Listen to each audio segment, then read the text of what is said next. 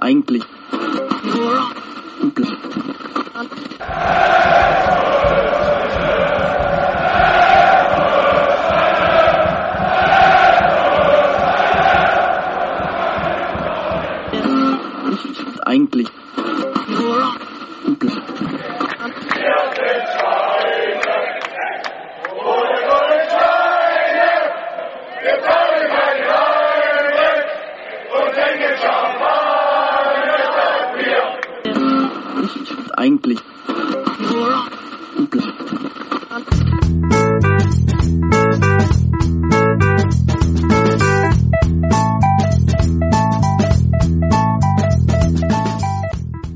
Champagner statt Bier, der Football Podcast.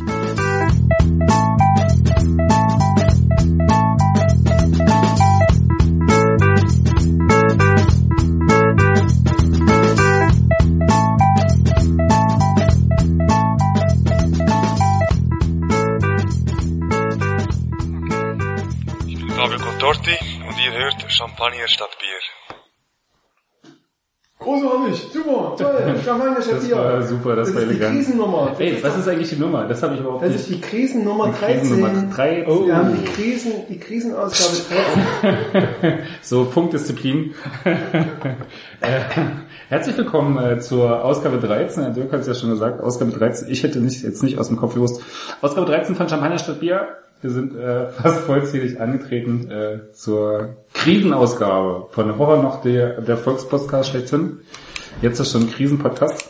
Ähm, begrüße den Kai ganz herzlich wieder mal. Lange, recht lange nicht mehr da gewesen. Ja, hallo Matthias. Äh, berühmt berüchtigt von Twitter als Aufziehvogel äh, LE. Muss man noch was dahinter schreiben? Aufziehvogel E, Aufziehvogel LE, oder? Ja, Aufziehvogel war irgendwie schon Weg. weg. Erstaunlicherweise. Ja, komisch. Ist aber auch ein Account mit irgendwie, also kein funktionierender Account. Kein funktioniert, kannst du ja bestimmt holen von Twitter. Genau. Kannst du sperren lassen. Ähm, Kai. Wieso eigentlich Aufziehvogel? Ist das schon mal erörtert worden? Nein, Ah, für Literaturexperten. genau. Oh, ah, hm. Jetzt wird's schwierig. Das war dieser Roman von Günter Krass. Ne?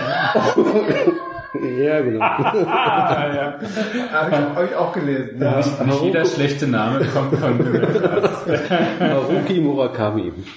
Ach stimmt, hab, das habe ich sogar, Mr. Aufziehvogel. Genau. Mensch, habe ich sogar gelesen. so Hast Ende der schon mal bei 90er. Lehmann, hast du schon mal bei Lehmann stehen sehen? Ist das, dieses, ist das das Buch, wo der im, im Brunnen sitzt? Ja. Ja, super. Großartiges Buch. Kann man nur allen empfehlen. Definitiv, ja. Nee, wirklich. Ja. Habe ich gelesen. Kann man über meine Bis 600 Homepage nochmal zu. genau. Alle anderen Bücher von Murakami sind auch Die großartig. sind alle, ja, genau. Kann man Es gibt sich nämlich die Werksausgabe bestellen für Wenn- nur 150 Euro. Genau, wenn jemand ähm, zum Beispiel gelangweilt ist vom Fußball und lieber sich mit Leichtathletik, mit Laufsport beschäftigen möchte, hat auch Haruki Murakami ein tolles Buch geschrieben. Das heißt, über Marathon. wovon ich rede, wenn ich vom Laufen rede. Großartig. Eine tolle begeistert. Motivation, jeden Morgen joggen zu gehen. Ja. Ja. Jetzt du wieder. Ich bin raus. Können wir ein bisschen über den Kicker reden oder so. ja, Kai, schön, dass du da bist. Ähm, äh, wie, äh, du, du hast ja, bist ja be bekannt dafür, auch äh, gerne so Spieler von der B so aus dem äh, Team quasi zu schreiben. Äh, von, von Kamlot bis Morris, die, äh, die Reihe derer, die du schon aus dem Team geschrieben hast, ist äh, nicht lang, aber äh, umfasst äh, illustre Namen. Wer ist der neueste Opfer? Nein, also Kannst du ihn offen reden? nee, mit so ein bisschen Abstand. Ähm, also ich habe ja vor ein paar Wochen durfte ich auch bei RB-Fans sozusagen in so einer kleinen Reihe über Ex-RBler auch nochmal ähm, sozusagen Kamlot, also die drei, die jetzt bei Rot-Weiß Erfurt spielen, noch mal kurz gucken, was die gerade so machen, mit so ein bisschen Abstand. Ähm, Hast du dich versöhnt? ja. Wirklich? Mit Carsten Kamnitz? Würdest du zurückholen? Rückredaktion Carsten Kamnitz? ja, das neue Sturmtalent. Nee, stimmt. Die, die Sturmhoffnung. Das Gesicht des Ostens. genau. Ah, schade. Ich dachte, du hättest Nee, jetzt äh, vielleicht so auf Innenverteidiger oder so eingeschossen. Nee, gibt's kein, gibt's kein neues Opfer. Ja, nee, also soweit ist noch keiner. Schade, schade. Verfolgt, äh, äh, interessiert den Twitter-Account von Kai. Äh, ihr werdet es rausfinden, wer sein nächstes Opfer ist. Aber kann man sowas sagen wie, dass sich Leute, wenn sie von RB weggehen, ganz besonders in eine Richtung entwickeln, Hat ja, ne, Niklas Hoheneder in Paderborn auch Stammspieler oder ne, die Erfurter Jungs oder gut, Trockenbacher Silber ist jetzt nicht so das beste Beispiel, aber kann man das so sagen? Die spielen in eine Richtung äh, schlechter. Ja, das ist, weil, Die spielen alle, bis auf alle bei schlechteren Vereinen als RB. Also das ist die Richtung, die... Also es gibt ja manche, manche Vereine, zum Beispiel, ähm, wenn man sich mit Leipziger FC, früheren FC Sachsen-Fans unterhält, die sagen, die kamen zu uns, haben irgendwie viel Geld verdient und wenn sie dann da weggegangen sind, dann sind sie sportlich wieder aufgeblüht. Nee, das genau bei RB ist es genau andersrum. Wenn die von RB weggehen, gehen die eigentlich eher zu Vereinen, die drunter sind und spielen okay oder nicht, aber Also eher funktioniert glaube ich andersrum, dass man sozusagen, wenn man guckt, wo die, wo die Leute jetzt hin sind, also gerade auch Frauen, Hohenlieder etc., ähm, dass man Morris, ja, Morris, genau, also dass man, dass sich dann der, zum Beispiel der Blick auf, auf den letztjährigen Kader nochmal völlig relati- relativiert, ja. Also dass sie eben nicht immer in der zweiten Liga eine Stammplatzgarantie haben oder teilweise tiefer spielen. ja. Ähm, das relativiert so ein bisschen den Blick auf die letzte Saison und diesen fünften Platz eigentlich. Okay, aber bei, beispielsweise Tobias Willers, okay, dritte Liga, aber Captain geworden, äh, ist quasi fest, ist gesetzt dort. guter Drittligaspieler, ja. Ja. Aber Also kann man So eigentlich so ein bisschen, ist so ein bisschen die, die Aussage, dass ähm, das, was jetzt, wenn man zum Beispiel dieses Jahr mit dem letzten Jahr vergleicht, wo die ja quasi eigentlich in der Drittligamannschaft, aber dann doch äh, sogar besser da gestanden haben, ähm, dass sie, dass Zorniger eigentlich auch besserer Trainer ist. Kann man das so sagen? absolut. Das halten wir jetzt diese fest. Und äh, Nein, aber ich glaube, dass sie, dass sie im Gegensatz zu vielen Wahrnehmungen sozusagen, wo Aufstieg Pflicht war, dass sie eher überperformt haben mit dem Kader letzte Saison. Ja. ja. Da denke ich auch. Aber ich wollte auch erst mal so sagen, Dirk. Entschuldige, Dich haben wir noch gar nicht, dich haben wir ja noch gar nicht äh, ins Boot geholt, quasi. Niemand weiß, wer du bist. Dirk. Ja, Dirk. Der Dirk. Dirk mit Bekannt aus Pressefunk, Fernsehen, äh, äh, Überall. Online, äh, Tattoo, Boxen. Äh, das Themenspektrum ist extrem weit und umfasst sogar Literatur, haben wir gerade festgestellt. Wahnsinn. krass. Wahnsinn. Und Murakami. Ich bin wahrscheinlich der Das- Einzige, der die beiden zusammenbringt. Du hast, du hast ein Wissen eines 60-Jährigen, bist aber gerade mal 31. Ungefähr. Also siehst aus wie 31. Aber, Wahrscheinlich ist ja andersrum. Ich sehe aus wie 60. aber Wissen eines 13-Jährigen. Ähm, aber ich habe mir damit auch die, quasi die, die menschliche Frische eines 13-Jährigen erhalten, weil ich, ne, ich verstehe mich hier so als der Fragende, ne, der Neugierige, der Sachen wissen will. ja, die der 13-Jährigen sind nicht neugierig und fragend und die 13-Jährigen, die haben eher andere Geschichten. Aber gut. Okay. Ja, ja, aber ja. Naja, aber du bist ja lange unterwegs gewesen, wir haben ja auch lange keinen Podcast mehr gemacht, äh, auch teilweise auch, weil du nicht da warst. Du hast dich rumgetrieben. Schrecklich. Ähm, ähm, ich war im Urlaub in Vietnam, im, äh, da wo es, da wo die Sonne noch scheint, äh, Fußball-Hintergrundrecherche. Fußball-Hintergrundrecherche. Ich habe es versucht, sowohl das Spiel der ähm, äh, War nicht Falco Götz mal in Vietnam, Nationaltrainer? ah, siehst du, war der Falco, war, war der? Ich bin mir nicht sicher, ich glaube ja. Die haben auf jeden Fall zu der Zeit, als ich ähm, äh, da war, haben die in der Asien-Gruppe ähm, zwei Qualifikationsspiele gehabt, äh, gegen Irak und gegen Thailand. Und verloren. Ja, genau. Ähm, Ich war auch leider nicht, nicht da, äh, weil gerade an dem Tag, als sie gegen Thailand gespielt haben, ähm, sind wir gerade zurückgeflogen, war ein bisschen doofes Timing vor, vorher und die Karten wären noch so teuer gewesen, dass ich mir das selbst äh, als westlicher Tourist nicht hätte leisten wollen. Also da waren von Ta Kartenpreisen von über 50 Dollar die Rede und wenn man überlegt, dass man irgendwie für 5 Dollar entspannt und auch ausgiebig abends essen kann und die vier Sterne-Hotels ungefähr 20 Dollar kosten, dann sind 50 Dollar für das Spiel, aber es ist natürlich gegen den Erzfeind, ne? gegen, äh, gegen Thailand, ist sehr äh, bewegend gewesen. Das Stadion war auch ausverkauft, obwohl das so hohe Preise war.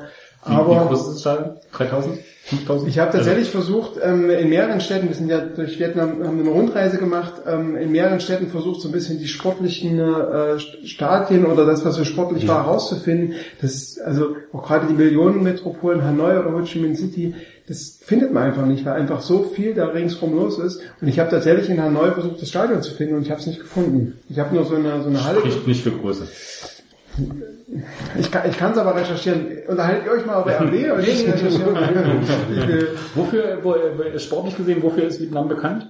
Ähm, ähm, ähm, Gibt es irgendwas? Ich ja, es ist, spontan. mir fällt, mir fällt, spo- mir fällt spontan der Name, ich hätte mich besser vorbereiten müssen. Es gibt auch so eine Art Fußball, das ist so eine Art Federfußball, der aus Netz gespielt wird, so wie Badminton, nur dass quasi der Federball kein, ein bisschen schwerer ist und mit den Füßen gespielt wird. Das wird auch tatsächlich dort an allen Ecken und Enden gespielt. aber Ähm, offensichtlich auch nur dort. Ja, das ist so ein bisschen diese, äh, auch Indonesien ist quasi dieses ähm, südostasiatische, äh, da sind die auch, da gibt's auch tatsächlich dann sehr äh, spannende Wettkämpfe und äh, ich glaube Indonesien ist auch gerade Weltmeister in dieser, in dieser Sportart, deren Name jetzt mir auch nicht einfällt. So wie ungefähr Bobfahren mit drei Nationen, wenn man dann Weltmeister wird, ist das dann so ähnlich. Der Unterschied zum Bobfahren ist, dass das ähm, dieses Fußball übers Netz tatsächlich sehr anspruchsvoll und sehr ästhetisch anspruchsvoll ist. Also es macht sehr viel Spaß zuzusehen und Okay. dann Das ist nicht die Bobfahrer, ja. das Das, das Ist erinnert mich immer an die, schöne- Ästhetik, an die großartige Anschub-WM, die mal in Leipzig stattfand. 2004 vielleicht, äh, wo man sich den Wettbewerb nach Leipzig geholt hat. In Vorbereitung der Olympiawerbung, um zu zeigen, dass man große Events ausrichten kann. Anschub-WM auf dem Augustplatz. Vor 50 Leuten. Ich glaube, der Wettbewerb wurde abgebrochen dann irgendwann. Wegen Regen. ich weiß es nicht ich glaube, es war zu heiß. Ach so, echt. Na gut, die Bobfahrer. Ja. Wahrscheinlich auch eher andere Temperaturen gewohnt. Also diese Anschub-Weltmeisterschaften finden ja immer mal, die haben auch in Riesa stattgefunden und Ja. so. Und das ist für die, für die Bobfahrer natürlich auch sportlich, naja, so ein bisschen nachrangig. Natürlich ist es Ja. wichtig, wer, zu, wer zuerst rennt und so, wer wie schnell rennt, aber von der Ästhetik ist das jetzt auch zum Beispiel auch nicht so. Aber das ist doch schön, wenn die so Viererbob, dann steigen die so nacheinander ein und manchmal purzeln die so und liegen auf dem Kopf drin. Also ist Ja, aber bei schön. der Anschub-WM ja nicht, da haben Nee, die ja dann das nicht, so, ja, ein, so ein, so ein Behelfsding, was sie dann schieben. So Schlitten oder sowas. okay. Ja, die schieben, genau, die schieben quasi wie so eine, wie ist Das ist das, ein bisschen Gal- wie Telefonbuch zerreißen oder so. nicht, wie ist das nicht ist Das, was, was, in äh, was, das, was hier in, in, Bergbau reinfährt? Na, Lora. Die Lore, genau. Sowas schieben die quasi bei der Anschub-WM. Okay. Nur, dass sie halt also vier Stäbe dran haben. So ungefähr. Genau, Ja. Genau. Okay, sowas ähnliches machen die in äh, Vietnam nur ästhetisch anspruchsvoller. Das, so, so weit haben wir das verstanden.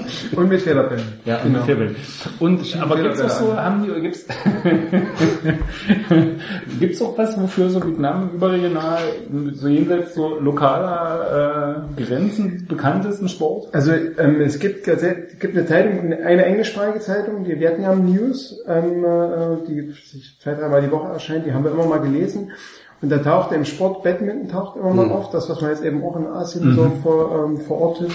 Ähm, dann tatsächlich auch Judo. Naja, und, okay. aber ansonsten war das alles sehr dominiert von Fußball. Und zwar sehr stark von europäischem Fußball. Also das, was zum Beispiel sehr cool war, war, dass du auf den Hotels, dann, wenn du Kabelfernsehen hattest, konntest du dir die englische Liga angucken, Bundesliga immer ein Topspiel, ähm, also so der Fox Du bist News also hat nach Vietnam gefahren. Genau.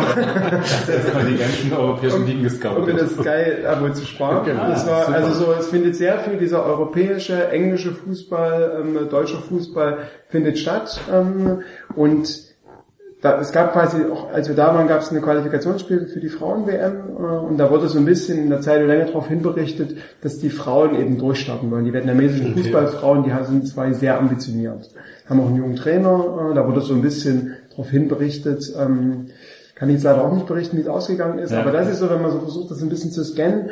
Ähm, genau, dann war es diese ich habe zum Beispiel auch, ähm, äh, ich wollte mir gerne einen Boxkampf angucken, hat leider nicht stattgefunden. Die letzten Boxkämpfe, die es dort gab, die waren noch zu ähm, vor 75, also als quasi in Südvietnam, in Saigon, noch das alte Regime geherrscht hat Okay. und danach gab es keine Profikämpfe. Und die, ähm, man hat aber ähm, Also auf den Straßen immer mal Leute gesehen, die so Kickbox-Training gemacht haben. So, aber da gab es zum Beispiel auch keine Wettkämpfe. Also wir haben wirklich relativ intensiv versucht, eine Sportveranstaltung, damit ich hierher kommen kann und sagen kann, ganzen Tag? Und damit ich herkommen kann und sagen kann, ich habe diese du- Sportveranstaltung. Aber du Ähm, warst doch bei einer, bei einer, bei einer großen Sportveranstaltung, ich habe es ja gesehen, äh, du, du äh, schräge Urlaubsplanung, du bist äh, bei einem Marathon, bei einem Halbmarathon, ge- Ja, genau. gestartet. Und ich habe tatsächlich auch ein Fußballspiel, Vietnams. ein Fußballspiel habe ich auch tatsächlich gesehen. Unten im Süden ist eine Insel, und da war so eine kleine Inselmeisterschaft, so ein kleines Turnier. Beim Marathonlauf. Und da habe ich gesehen, wie die Oben am Fußball gespielt haben. Aber es war von der, vom, vom Leistungsniveau eher so ja, vielleicht Landesliga oder so. Ja. Und ich habe aber selber, weil ich natürlich nichts gefunden habe, total verzweifelt war, dachte ich mir, ich musste irgendwas Sportliches. Da habe ich quasi, da oben gibt's in, in den Bergen, die bis zu 3000 Meter hochgehen, gibt's, gab's eine Laufveranstaltung, wo man halt auch den Ultramarathon mit 70 Kilometern laufen kann. Ich habe mich dafür entschieden, den Halbmarathon zu laufen, 21 Kilometer, 1000 Höhenmeter. War ganz großartig, es hat den ganzen Tag geregnet, es war alles schön nass, die, die Wege waren schön matschig, aber Dabei sein ist ja wie gesagt alles. Ja, ne? das klingt sau- Und es sau war großartig. Und am Ende tanzen die Endorphine und man kommt dann wieder und denkt, ja super, habe ich geschafft. Und Ja. Ja, und da hat man alle Schmerzen auch vergessen. Ja, das ist schön. Toll, ne? In Urlaub gefahren, Sky geguckt, äh, Marathon gelaufen. Und geschnorchelt. Was, was will man mehr? Neben Fuß, neben ähm, La- Lauf, ich war auch schnorcheln. Das ist ja auch eine Form von sportlicher Aktivität. Habe ich mir einen schönen Sonnenbrand dabei geholt. Also, Beim Schnorcheln? Beim Schnorcheln, ja. Naja, der Rücken hängt da so ein bisschen raus, ne, so. Klassiker. Wenn man so, so gefesselt ist von den ganzen bunten Man kann auch nicht auf dem Rücken schnorcheln. Das ist, Wenn man den Himmel angucken will schon. Aber mit dem Atmen wird es dann schwierig. schwierig, ne? ne? Aber wenn man Kiemen... anspruchsvoll für, für Profis. Absolut. Rückenschnorcheln. Rückenschnorcheln. Den ganzen Tag Rücken geschnorchelt. Also hast super. gerade noch mal geguckt, also es gibt in, Ah, siehst du? es gibt in, warte, Inter das Internet. ja, in Hanoi ein Stadion mit 22.000 Plätzen. 22. Aber das nicht das Nationalstadion. Es gibt irgendwo in der Pampa scheinbar noch das, oh Gott, Maidin Nationalstadion oder so. Ah ja, Mit 40, mein Ding. genau, wir halten das Bild mal in die... ja genau, in die 40.000 Kamera. Plätzen ähm, im Distrikt Tulin. Keine Ahnung. 10 Kilometer nordwestlich von Hanoi. Oh, auf die grüne Wiese baut. Ja. Naja, das, also, das steht vielleicht da. Ähm, Hanoi ist halt, das ist halt auch zum Beispiel Ho Chi Minh City, die Städte, die sind so ausufern nach draußen, dass man da nichts in die grüne Wiese baut, weil sofort ringsrum Ich meine, 10 Kilometer entfernt äh, von der Stadt heißt immer noch Innenstadt. naja, zumindest von dem, wie, laut, wie lautstark das da ist und wie, ähm, ja, wie so, wie so generell die Anmutung ist. Du hast halt ein Stadtviertel dort, die halt tatsächlich äh, immer leben und auch ob das 10 oder 50 Kilometer außerhalb von Hanoi ist, ähm, ist dann nicht ganz so relevant. Alles klar. Ich habe auch, ja, wir, wir, äh, wir könnten auch noch weiterreden. Ich habe nämlich auch, um euch so ein bisschen in die äh, einzuführen in, in das äh, vietnamesische Leben, habe ich auch ein paar äh, Tonspuren mitgebracht. ähm, das machen wir dann später, wenn die Leute so ein bisschen das Gefühl haben, sie können nicht mehr ganz genau zuhören, dann bringen wir mal so ein bisschen das zurück, wie in Vietnam Fällt das bestimmt Leben überhaupt nicht auf. Das fällt überhaupt nicht auf.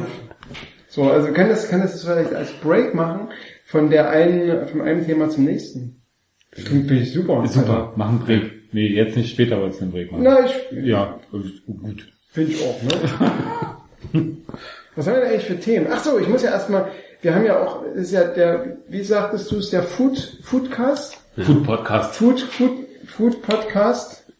Und ähm, natürlich, natürlich, natürlich äh, heutiges Thema Vietnam. Ich habe Getränke mitgebracht und ich habe auch was zu essen mitgebracht. Und das Essen wird natürlich zugenommen mit, ähm, mit Stäbchen. Herrje, Stäbchen mitgebracht. Das ist schon nicht schlecht. Das sind sogar originale Vietnam-Stäbchen. Kann man die Stäbchen vielleicht Man essen? ne? Nee, das sind, die sehen genauso aus wie die Dinge, aus denen man die Zelte baut in Deutschland. Ja, genau. Du kannst auch zueinander stecken, wenn man, hm? Ähm, genau, kann man nehmen. Habe ich nochmal extra abgewaschen, deswegen sind sie vielleicht noch, also das sehen die, die sehen die Hörer natürlich nicht. Hm. Ähm, als wir da waren, war äh, in Vietnam das Das Erntedankfest. isst man auch mit, mit Stäbchen. Genau, beschreib mal, beschreib mal, was du hier siehst. Muffin. Sieht aus wie ein Muffin, ist aber Vollkorn, kein Muffin. Vollkornmuffin. Ist ein sogenannter Moon Pie, ein Mondkuchen. Ist quasi, als wir da waren, war so ein Erntedankfest, da gab es eine Sage. Oder Mond. Moon, Moon. Moon, Mond. genau, also ein Mondkuchen. Planet. Nee. genau. nee, aber Ist der Mond kein Planet? Nee. Ah. das ist ein Mond. So, also wir Die haben, Klasse im Osten aus der Wendezeit, da habe ich nicht aufgepasst, was da mit den Sternen und so, Astrologie, Astronomie. Astrologie, genau. also, äh, als wir da waren, war Erntedankfest und äh, Erntedankfest basiert auf einer Sage, dass quasi jemand, der dort ganz heilende Kräfte hatte, dann aus verschiedenen Gründen dann Richtung Mond gefahren ist. Das werde ich jetzt nicht hier weiter erörtern. Vielleicht kommen wir später noch bestimmte Spieler, die wir dann zu diesen Menschen auf den, äh, auf den Mond mitwünschen. Vielleicht kommen wir später nochmal irgendwann heute zum Fußballthema. Ähm, dann können wir wieder zu sprechen kommen. Und zu diesem Erntedankfest, das übrigens das Mondfestival heißt, passt ja auch zu dem Typen, der zum Mond fährt. Aber was machen wir jetzt mit den Ähm, Stäbchen? Genau. Gibt es sogenannte Moon Pies. Und die Moon Pies, die haben verschiedene, Gleich krabbelt was raus. genau. Mit acht Beinen. die haben verschiedene Konsistenzen. Und, was sieht man hier in der Mitte? Oh, ich glaube, das Aufschneiden hätte ich nicht gemacht an der Was sieht man hier in der Mitte? Nee, ist, Aprikose. Das ist gelb. Das ist quasi Kürbis. gelb Oder Ei. und rund. Genau. Das ist Ei? Es ist Ei. Die, Mond, die Mondkugeln In sind Ei gefüllt. genau. Trocken. Und im So. Vietnamesischen ist das Wort für Eigelb dasselbe Wort wie für Chinesen. Also ist es quasi ein Mondkuchen mit einem Chinesen drin. Haben die was gegen Chinesen? Ja, die haben öfter mal miteinander Krieg geführt. Oh. Und meistens war es so, dass die Chinesen angegriffen haben und die, die, das stolz vietnamesische Volk hat sich verteidigt. Erfolgreich natürlich. Sogar erfolgreich natürlich, sogar jetzt ähm, Ende der 70er gab es schon mal ein Und deswegen haben die Chinesen die Mauer gebaut, damit sie hm. ah, Geopolitik. Schwieriges Thema. Politik raus aus dem Stadion. sieht man sich bei dir die, die, acht, die vier Jahre Schulbildung. Die Vorschule. Wir hatten ja nichts im Osten. Ja? Nicht nur Bildung. So, und jetzt habe ich den hier aufgeschnitten mit dem das? Links drinne und hat verschiedene Geschmacksrichtungen. Ich würde euch jetzt bitten, mal Man zu piekt das kosten, so um mal herauszufinden, was das für eine Geschmacksrichtung ist. Der Mondkuchen. Also man muss sich das vorstellen, das sieht tatsächlich so ein bisschen aus wie Er ist rausgefallen, das finde ich sehr gut. Man stellt sich ja jetzt vor, das Kuchen, ne, das soll ja eher süß sein, denkt man sich so vom Geschmack. Schmeckt weihnachtlich. Wie schmeckt weihnachtlich. Ja. So ist starke Schmeckt wie Würz. Feigengebäck, was ich nicht gerne esse. Okay. Ähm, wenn ich euch jetzt sage, was glaubt ihr, was da drin ist? Sind da Feigen drin? Ja, aber Ei. Ei? Datteln. Wow, nicht schlecht. Datteln. Hm. Datteln, ne? Datteln. Ähm, es sollte nach dieser Beschreibung Schinken sein. Das ist Was? nämlich ein Schinkenmondteig. Also wenn dann, das ist aber vegetarischer Schinken. Kann ich, kann ich selber nicht kosten, weil ich, äh, Könntest du das Ei essen? ich könnte das Ei essen. Ich glaube, das kannst du auch als Vegetarier essen. Das hat nichts mit Schinken zu tun. Ach, seht ihr, diese, diese Sorte habe ich selber noch nicht gegessen. Die riecht tatsächlich süß. Es gibt Aber nämlich, dazu, mal- es gibt nämlich ganz viele, die ganz herzhaft Aber sind. jetzt mal ernsthaft, du kannst doch dieses Ei nicht mehr essen. Also, oder wie ist denn das Konser... Also, Na, das ist doch wie mit den Ostereiern, die du im Laden zugrunde in diesen Ursechsmonate halt brauchst. Die gekochten, bunten. Kannst du die nicht? nee, ja, vom See, also, Warum sehen? Ich habe es schon mal gesehen. Okay, während ihr weiter das Mondkuchen isst, aber, aber das hier ist doch eindeutig Dattel oder Feige, oder? Diese, diese kleine Struktur hier? Also, Aber das sieht schon aus wie Schinken, ne? Hier das in der Mitte.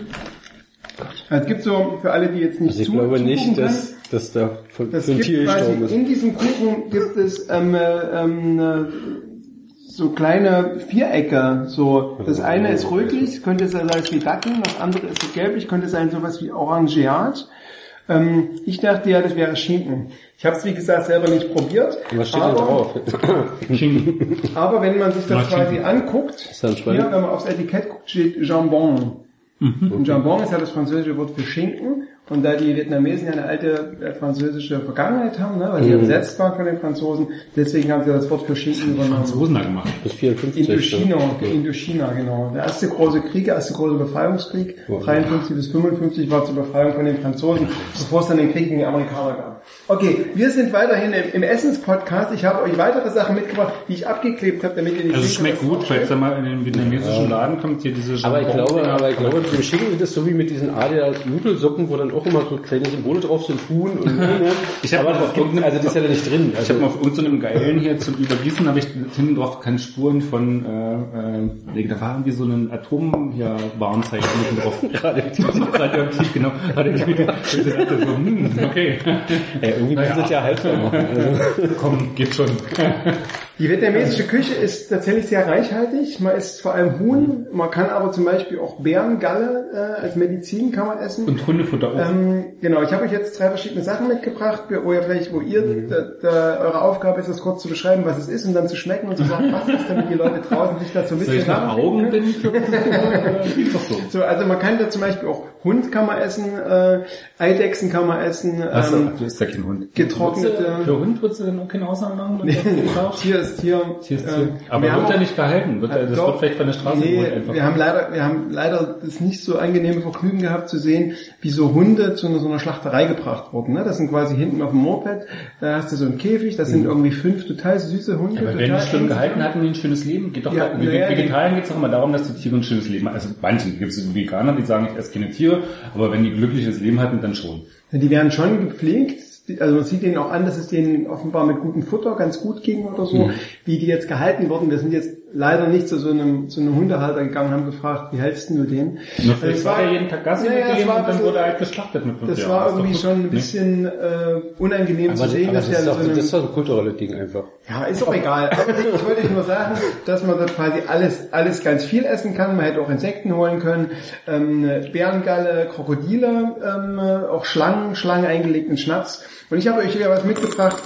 Ähm, Das ist zumindest keine Bärengalle. Versucht mal zu beschreiben, wie es aussieht. Könnte von Kleintierhoden bis zu äh, Nüssen alles sein. Okay, dann ist jetzt hier, also Kandierte, aber kandierte Hoden trifft es vielleicht gut. Das ist das dasselbe, was jetzt hier rausgemacht Ja, ja, genau. Das waren zweimal dasselbe. Muss ich das auch mit Stäbchen essen? Ja, klar. Das ist ein bisschen eine Herausforderung, das kann man schon sagen. glaube, das ist schon. Wie machen die das noch mit Suppe? Suppe ist, also bei Suppen ist das entsprechende Geräusch, Na, Stimmt. das quasi zum guten Stil gehört, zu schlürfen. ich schmeckt nach Bonne. Was ist das? Sehr schon. Das ist hier so ein Energie... Kai, wonach schmeckt's dir? Nicht viel. Nicht viel? Schmeckt nach nichts. Okay, dann kotze ich selber mal. Also das ist, ähm, Das stinkt aber ist es, drin. eher, ist es eher vom Tier oder ist es eher von, von der Pflanze? Soja.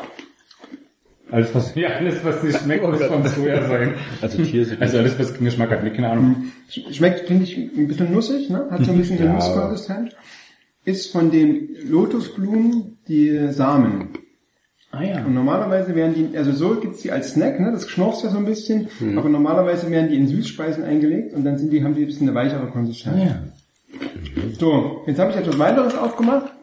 Lotusblütensamen. Und dann News. Das, was du schon als Hundefutter beschrieben hast, das ist kein Hundefutter. Ah. Ähm, Oh Gott. Könntest du, ja, vielleicht beschreib doch mal, wie es Das aussieht. sieht welche aus, als es hat. käme das Schlimmste zum Schluss. Ja. Also es sieht gruselig aus. Das ist auch nicht das Schlimmste, das ist das Vorschlimmste, äh, das Vorletzte. Also es könnte schlecht eingeschweißter Räucherkäse sein. Räuchertofu. Könnte aber auch irgendwas ganz Schreckliches sein. Es ist von der Farbe braun, das sind so leichte... Ja, mit Einsprenkel, Einsprenkelungen. Ja, Wie gesagt, ein bisschen ein Räucherkäse. Und klebrig. ja, es hängt ein bisschen zusammen, genau. Wonach riecht's? Riecht ein bisschen nach Gewürzen, ne? Aber es ist grün. Den Eigengeruch. Entschuldigung. Wobei vom Geruch diese Assoziation mit dem Hundefutter gar nicht so schlecht ist. Hm, du machst, Oh, du verstehst es eben Appetit zu machen. riecht sehr herb. Riecht sehr her, okay. Und ein bisschen Säure. Ja.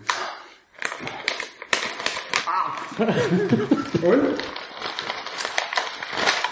Oh, scharf. Ist scharf? Ah, super. da hab ich- danke, dass du mich opfert hast. Da habe ich richtig ausgewählt. Das ist toll. Oh, das schmeckt wie gepresste Nudeln Echt? in scharf. Okay. Ich koste selber mal. Ich kann euch schon mal sagen, es sind Eiernudeln. Nudeln. Es ist Tofu. Es ist scharfer, Ah, ja. scharf gewürzter Tofu. Ja hat. Finde ich großartig. So, und jetzt haben wir das dritte, das dritte ähm, Essen. Wie sieht das aus? Das Wie sieht so aus wie so Schmuck, den man sich ins Fenster hängen kann. Zu Weihnachten und zu Ostern. oh, das stinkt aber wirklich wie Fischfutter. Die Fischfutter. Fischfutter. Ich hätte jetzt gesagt, das riecht wie das Klo von meinem Kater. ja, ernsthaft. Oh. Ja, aber das Sieht ein bisschen aus wie La- Lametta. kommt auf jeden Fall aus dem Meer. Echt? Ah, nicht schlecht. Na sag mal. Und es ist getrockneter Lachs. Okay. Trockneter Lachs? Also quasi ein Mikado-Spiel. Genau, man könnte Aus dem Mikado Lachs. spielen. Wir haben ja nachher, wenn wir keine Themen mehr haben, können wir noch spielen, dann können wir das als Mikado nehmen. Nachher. Nach den drei Stunden Essen. Ähm, die Geschichte ist, es gibt in Vietnam gibt es tatsächlich sehr wenig Insekten, getrocknete Insekten, was man in anderen Ländern wie China oder so hat. Und das liegt daran, dass die Vietnamesen einen sehr langen Meerzugang haben und deswegen alles, also ganz viel, was man dort findet, hat quasi irgendeinen Bezug zum Meer. Du kannst quasi alle möglichen getrockneten Fische, du hättest, kannst auch frische Fische, du kannst zum Beispiel auch Babyhai dort essen, was halt ein bisschen, wenn den, den Hai da im Aquarium schwimmen siehst, ein bisschen was Herzzerreißendes Aber hat haben die, stimmt, haben die nicht auch diese Saltei oder so, ähm, so ewig lange, also so abgehängt? Also irgendwie, das immer, also quasi in diesem Verwesungsprozess, dieses Fleisch immer weicher wird.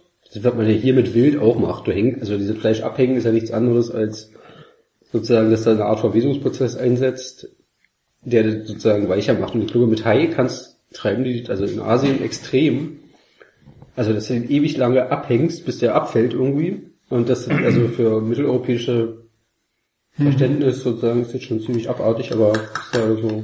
Das haben wir nicht beobachtet. Was wir aber beobachtet haben, sind die Babyhaie in den, in den Aquarien, in den Restaurants. Das war auch schon ein bisschen traurig genug. Und auch sonst sehr viele Fische, die auch vom Aussterben bedroht sind. Wir haben dort quasi so preisgegeben. Ähm, und die Haie werden Hat ja. Sinn, wenn die ausgestorben sind, kannst du nicht mehr essen. Ja, wenn du so mehr isst, dann sterben sie eher aus. Ah, eine Frage der Logik, ne? ja, genau. Also, ähm, ähm, toll, ne? So, und jetzt haben wir, jetzt haben wir Also zwei- ich bin durch, ich bin, ich habe mir den Mund ein bisschen verbrannt. Ja, so schaffen sie aber nicht. Nee. Jetzt haben wir den Also, das ist nicht spicy. Den Essensteil des Podcasts haben wir jetzt über, überstanden. Jetzt können die Zuschauer, die sich, äh, Zuhörer, die sich nur fürs Trinken interessieren, können jetzt langsam einschalten. Ähm, denn jetzt habe ich etwas mitgebracht. Ich habe drei verschiedene Getränke mitgebracht. Mach mal hier mit den Stäbchen, denn? Das eine ist ein, eine Dose. Krating Ding. Ist das jetzt das Original oder eine billige Kopie? Das ist genau die Frage. Und das ist, also, ich erkläre es mal für die Leute, die das nicht sehen können. Das ist eine Dose, da ist es quasi, wie wir das Red Bull Logo kennen, ähm, ist zu sehen mit dem Bullen und der, der Sonne. Unten drunter steht Red, Red Bull und es steht aber thailändisch, thailändische Schrift kann Aber ich das ist das Original. lesen. Krating Deng 250, also in kleinerer Packungsgröße. So. Aber das kommt ja aus Thailand ur- ursprünglich, ja? Ja, Das ist der, das ist der, das Krating Ding ist ja das quasi das Okay. asiatische, Taurin. wo es herkommt.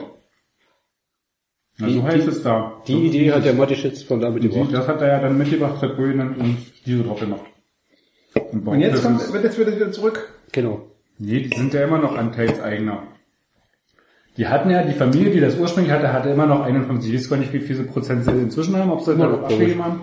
Aber eigentlich haben die ja immer noch die Mehrheit gehabt an der Firma Red Bull, an diesem Vertrieb. Okay. Und, aber wieso, das verstehe ich jetzt nicht. Ähm, Und der kam halt mit dem Zeug hierher, hat gesagt, naja, hier muss ich irgendwas Schönes machen, Marketing. Hat Red Bull genannt, Flügel, Bullen, kräftig, äh, wir schaffen alles, tralala. okay. Und das ist aber eigentlich die Urmischung, vermutlich? Ich glaube, Da hat er ich glaube, Nachhinein die ich bin mir nicht sicher, ob sie die Mischung verändert haben, das kann ich dir nicht sagen. Okay. Eure Aufgabe ist es jetzt mal zu verkosten und rauszufinden, ob das, Schnaps? Ja, erstmal fangen wir ohne Schnaps an und dann habe ich nämlich noch was mitgebracht, das ist nämlich hochprozentig.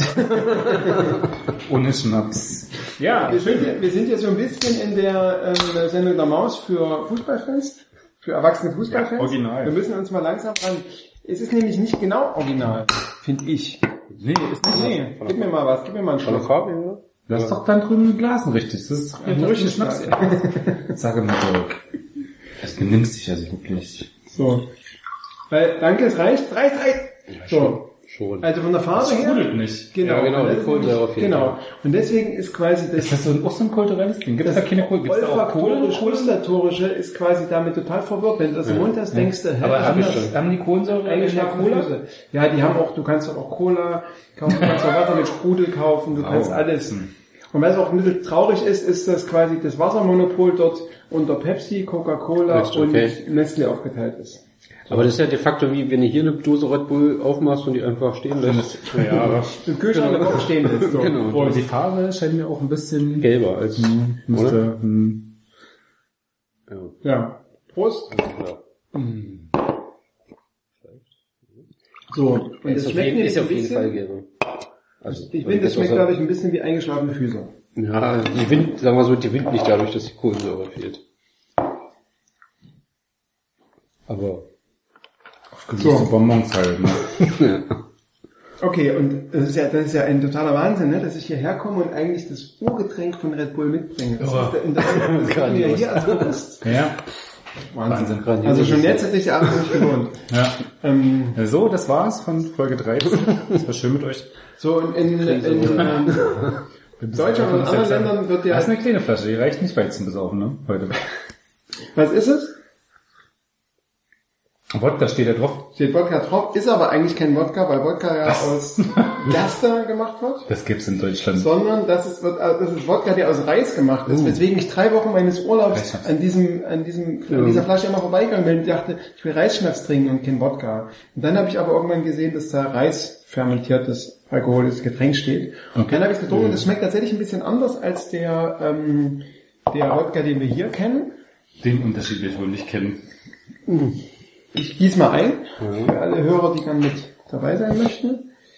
Ähm, genau, und das können wir dann noch schön mixen, die Flasche, oder ein erstes Getränk ist mit dem Red Bull. Kaffee ist besser als thailändischer Whisky, weil von dem war mir immer ganz schlecht. Den Preis habe ich leider nicht herstellen können. Naja, von der Flasche. Von der Flasche. Also, wir haben ja schon mal festgestellt, dass wir einen Krisenpodcast haben. Prost. Auf die Krise, ne? Reis. Krise mit Reis. Ah, der Schnaps muss ich mal mit der erst mit drei Stunden reden. Aber der riecht überhaupt nicht. Wasser. Wasser ein bisschen sehr mild. 29,5 Volt. Ja, ja- Also, der Wodka hat hier nur 30 Prozent. Nicht Wie 38. Nordhäuser. Nordhäuser. Ja, Ach. ein verwässerter. Hm, Die Assoziation hätte ich nicht gehabt. Schmeckt halt ein bisschen leichter. Ich hätte, gedacht, er hätte jetzt so gesagt, schmeckt ein bisschen leichter als so der Wodka, den man so kennt, der auch so einen, vielleicht so ein bisschen was, was Hartes oder so hat, was, ne? was den, den harten russischen Mann, ne? Ja, ja. Der nach harten russischen Winter Also ich glaube, wenn man beides zusammenkippt, gewinnen beide. So, also wir haben schon so viele Assoziationen jetzt geweckt. Guck mal, eingeschlafene Füße, da könnte man perfekt über die Ja. Über die Abwehr von gestern reden. Wir haben den harten russischen Mann, da könnte man direkt drüber reden, warum Dimitris Kropinzev ähm, nach Lieferink gehen musste. Und also wir haben schon so viele Assoziationen jetzt geschafft. Äh, Fischfutter finden wir bestimmt auch was. Also, aber jetzt, du bist ja hier der Gastgeber des Podcasts, jetzt ist wieder dein Job. Die Dachser, die schwimmen mal bergan, ne? Nicht Lachser, die, die mal bergan, aber so, das, das sind ja die stimmt. Nee, nee, das sind die Lachse. Und diese, Die aber nicht. und die sind besonders chromig. Die passen durch jedes Wehr. Nein, ja, weil die Assoziation war ja nur ne, immer bergauf, aber äh, gegen den Strom RB. Ah, genau, genau. Genau. Perfekte. Da fällt mir auch gleich noch eine ganz andere Assoziation. Es gibt bei meinsportradio.de gibt es so einen, so einen Battle, wo drei Leute fünf Fragen beantworten und dann entscheidet ein Moderator, wie, wie sie am besten ähm, ihre, ihre Argumente vertreten haben. Zum Beispiel so eine Frage, eine Frage in der letzten Folge war ähm, die beste Underdog-Geschichte des Sports. Und da hat natürlich jemand was gebracht hier, ähm, Ach, ich hab's vergessen. Und ich habe mich gefragt, warum wird, wird RB nicht genannt? Das ist doch die absolute Als Underdog-Geschichte. Naja, guck mal, keiner mag sie. Es ist wirklich so, alle sind so, alle sind so gegen RB, ne? Da muss man sich doch total... Nicht die klassische Beschreibung. Sehr die Bösewicht-Story, aber nicht die Underdog-Geschichte. Mir fällt, mir fällt auch ein, dass einer gebracht hat, ähm, äh, die Geschichte von dem Team Oracle, äh, also Segeln 2013 oder so gegen das neuseeländische Team, dass die quasi 1 zu 8 hinten gelegen haben und, dann dann noch gewonnen haben. Und das als Haben die Underdog zum Schluss noch Gewinner- gewonnen? Ich Ja, glaube, ja. die Entscheidung habe ich verpasst. Das ist gut, Die haben, dass die haben am Ende gewonnen, 2013, das ist zwei Jahre her. Na. Aber ja. Aber in Neuseeland war es. nee, das war in San Francisco. Nee, das war in. Neuseeland. Zumindest- Ich wusste nicht mehr, ich habe es heute beim Joggen gehört und da sagte der Kollege, ich glaube, das war der Sebastian von Millerton, dass es ähm, die Geschichte ist, die, äh, die in San Francisco in der Bay vor San Francisco gewesen ist. Und die haben am Ende Team Oracle mit einem Etat von 300 Millionen gegen das neuseeländische Team mit Klassischer, 100 Millionen klassischer. Underdog. Und da dachte ich mir, als es um die Summe ging, dachte ich mir, wenn da jetzt RB noch ins Spiel kommen würde, Ja. Das wäre die passende Geschichte. So. Sind wir, Alles schon klar. durch, sind wir schon durch mit unseren Themen für heute, oder? Wir haben alles fertig. Ähm, wollen wir über Sport reden noch? Ach, ein bisschen? Ach stimmt. Ich finde ja, Krise ist ja echt, ne? Also RB hat verloren, ähm, ähm, Düsseldorf hat verloren. Sind noch dabei. Also- Sind noch dabei. Alexander Zorniger hat verloren, Verloren. total überraschend gegen die Bayern, so. Also überall ist Krise, so. Wo er sich Aber, perfekt auf die Bayern eingestellt hatte. Ne? und das Wetten hat jetzt auch geklappt. also eigentlich nach der 30. Minute. ja, 0 Ich habe mir nach dem Spiel überlegt, das wäre doch tatsächlich sinnvoll, wenn man so als Zusatzmotivation Zusatzpunkte für Genau. gewonnene Halbzeiten auslosen würde. Du sprichst mir wirklich aus dem Herzen. Ich habe hab mir das schon manchmal gedacht. Also äh, beim Eishockey ist es ja auch so, wenn du es quasi schaffst bis 90 Minuten 0-0 oder unentschieden, Stimmt, du schon dann quasi schon einen Heimpunkt. extra Ja, Punkt genau. hast. 90 Minuten Naja, nee, 60. 60. Ja. Nee, aber ich habe mir auch gedacht, das ist ja, wenn eine Mannschaft in der ersten Halbzeit beim 3 Fußball führt. 90 Minuten 0-0 schaffst, kriegst du auch einen extra Punkt. Also das ist jetzt nicht, der Vergleich hinkt so ein bisschen. Das stimmt. Ja. Aber man kann trotzdem noch zwei bekommen. Naja, was ich eigentlich sagen wollte, ist, dass man auch das tatsächlich für die Halbzeiten vergibt. Ja. Weil wenn du vielleicht bei der ersten Halbzeit 3-0 führst und dich dann, dann nichts mehr machst und dann 3-1 am Ende gewinnst, hast du aber die zweite Halbzeit verloren. Und eigentlich müsste die Sollte Mannschaft auch belohnt werden. werden. Ja, genau. Das ist natürlich für die, die nicht so gut rechnen können, ne? Das ist natürlich, weil das ist natürlich ganz viel mit Taktik, ne? So, dann ähm, da kannst du ja ganz viel ausrechnen. Spielst so. nur noch auf die zweite Halbzeit. Genau, weil da kriegst du vielleicht nicht, nicht drei Punkte, aber kriegst zumindest einen. Vielleicht gibt's für die gesamte, fürs, wenn du beide Mannschaften Halbzeiten gewinnst, kriegst du vier Punkte. Wenn der eine gewinnst drei und wenn der eine, weißt du, dann kriegst du zumindest einen. Aber ich glaube nicht, dass das per se die Bayern schwächer macht. Nee, aber Aber das würde das Spiel vielleicht interessanter machen. Nee, Wir könnten auch in der zweiten Halbzeit wieder das Golden Goal einführen. genau, 46 Minuten Storbreite, abgepfiffen. sehr gut, ja. Also, ja, da hat man freie Sonntag, Nachmittag. ich finde auch, du solltest deinen Podcast umbenennen in den, die Revolution in den Fußball-Podcast. Ja, Weil Champagner, Bier. Champagnerspiel. Auch revolutionär. Video. Ähm, ja, der Videobeweis. Kommt ja jetzt. Kommt? Laut, na, Herr Fandel hat sich doch, Weil er nichts zu sagen, der Pfanne.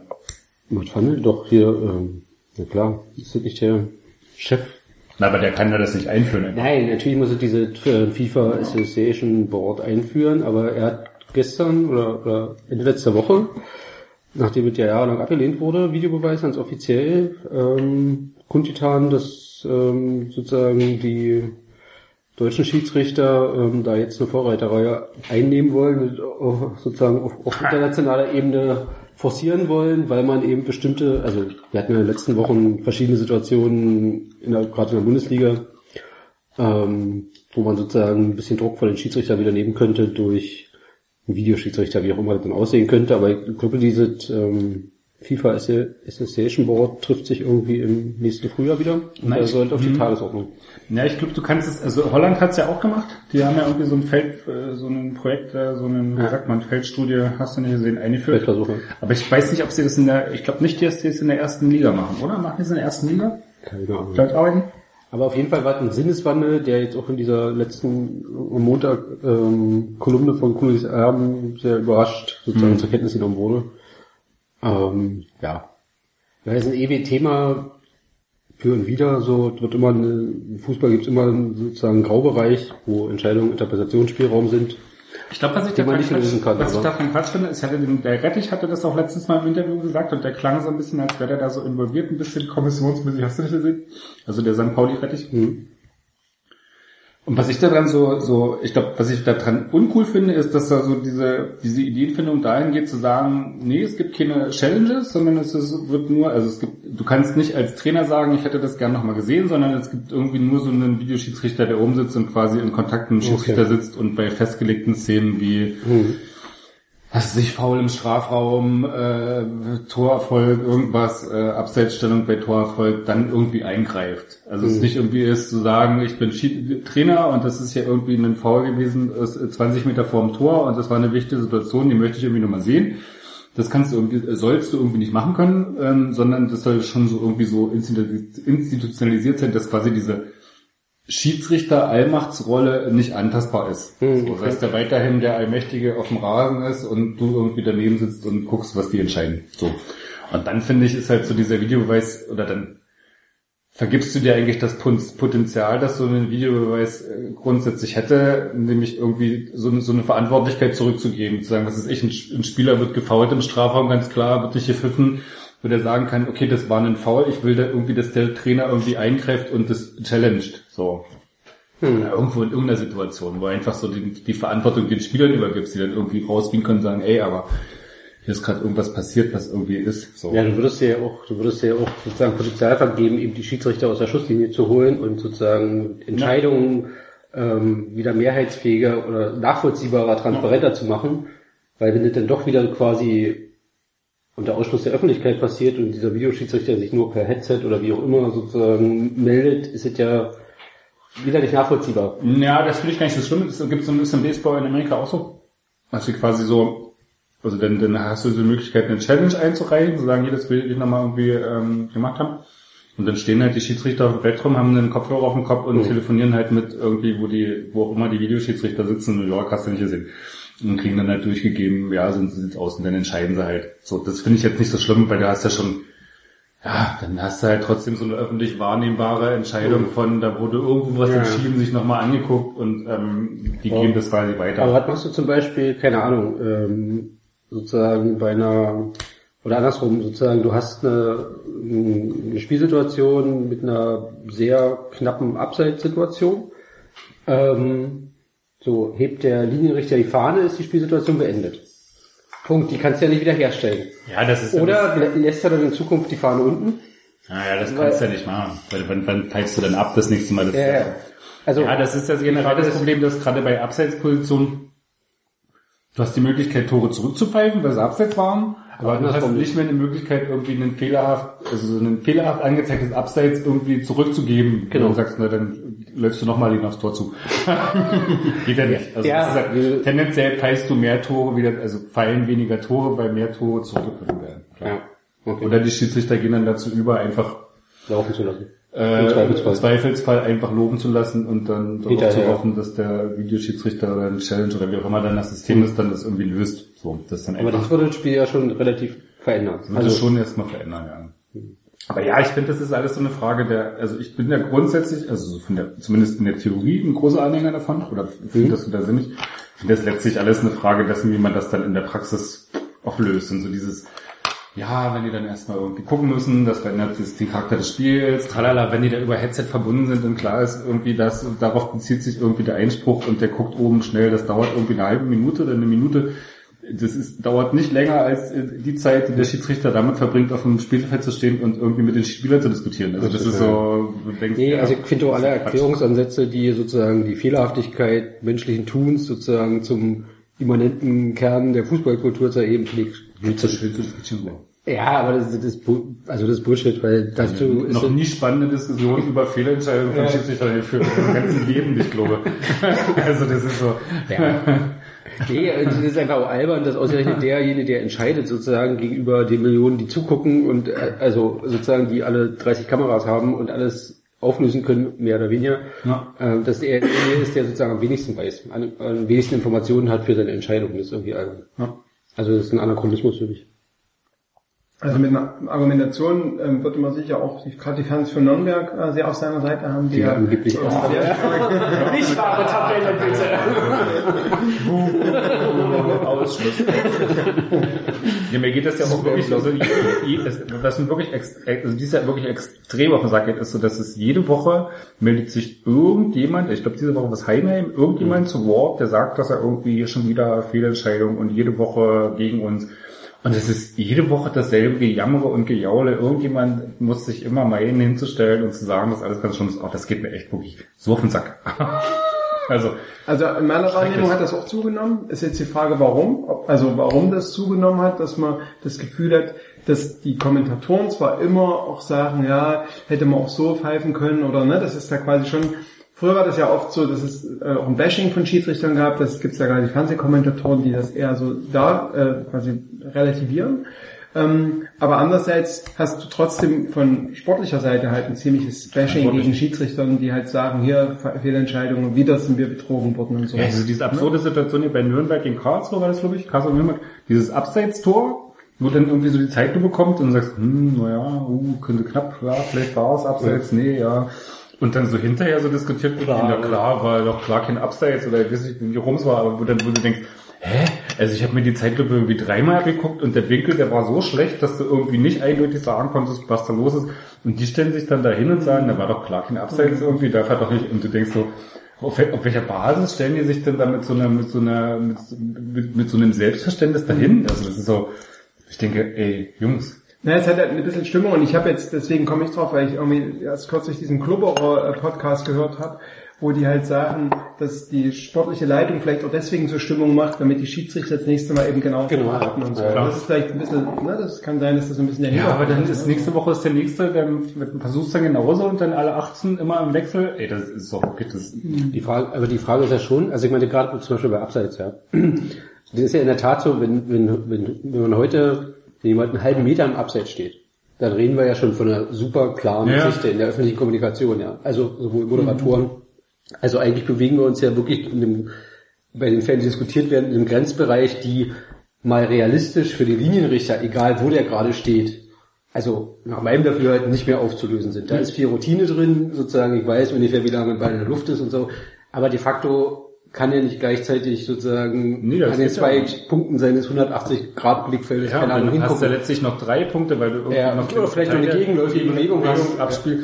Also wie willst du das denn machen? Das So, doch- da, ich meine, da gibt's ja sozusagen Meinungen, die sagen, okay, vielleicht häufen, also häufen sie die Fehlentscheidungen, weil das Spiel ja auch schneller geworden ist, also nicht mehr so statisch sozusagen, weil Spielsituationen sich viel schneller ändern und ähm, weil du, keine Ahnung, Außenverteidiger hast, die plötzlich sozusagen vorne bis zur Grundlinie durchrennen, weil du ja ein viel schnelleres Hin- und Her Umschaltspiel hast. Ähm, oder ist es nur eine Wahrnehmung, weil wir mittlerweile eben nicht mehr eine Kamera Höhe Mittellinie haben, wie noch vor 30 Jahren, sondern eben jede Situation uns in Echtzeit irgendwie noch tausendmal angucken können aus einem Ja, Blickwinkel. also auch durch, durch die 3D-Geschichte, Ja, wenn du die Spielfelder drehen kannst, da siehst du das ja auch mal. Also Aber das ist die Frage, braucht man dann wirklich neue Instrumente, weil sozusagen menschliche Wahrnehmungsfähigkeit und Auflösung sozusagen in der Realgeschwindigkeit da überfordert ist, oder muss man einfach akzeptieren und sagen, das ist eben so ein Grenzbereich? Also, ähm, ähm, ich weiß gar nicht, wer das irgendwann mal gesagt hat, ähm, Fußball ist ein Spiel, wo du halt versuchen musst, Fehler zu minimieren. Entschuldigung. Ähm, ne? Zum Beispiel Schiedsrichter, also Schiedsrichter das machen. Also, Ah, nee, andersrum ja. Ja, genau. Maximieren, schlagen. genau. Aber du, ähm, also Fußball ist ja ein Spiel, was per se auch auf Fehlern basiert, ne? So, ähm, weil du hast einen Ballverlust, dann kommt ein Konter und so weiter und so fort. Und je mehr du den Fokus, Guckst du ähm, viel Bierspiel, oder?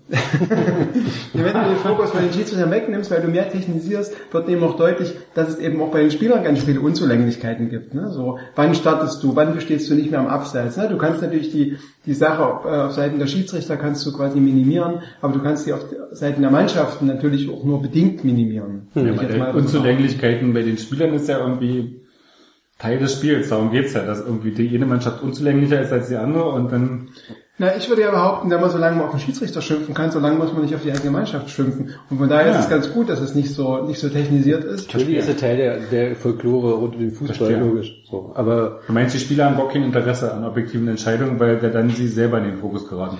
Ja, die Spieler, die Spieler sehen sich natürlich immer in, äh, in der Opferrolle, ne? Oder meistens sehen sie sich in der Ja, noch. Opferrolle, dass sie, ben- sie Aber das ist ja tatsächlich, das ist ja tatsächlich so diese Logik dessen, wie dieses Spiel beginnt. Weil du hast so diesen Schiedsrichter, der ist der Allmächtige, und die Spieler sind diejenigen, die versuchen, den Allmächtigen in ihre, in ihre Richtung zu ziehen durch irgendwelche, ja, habt einen Kriegfall hin.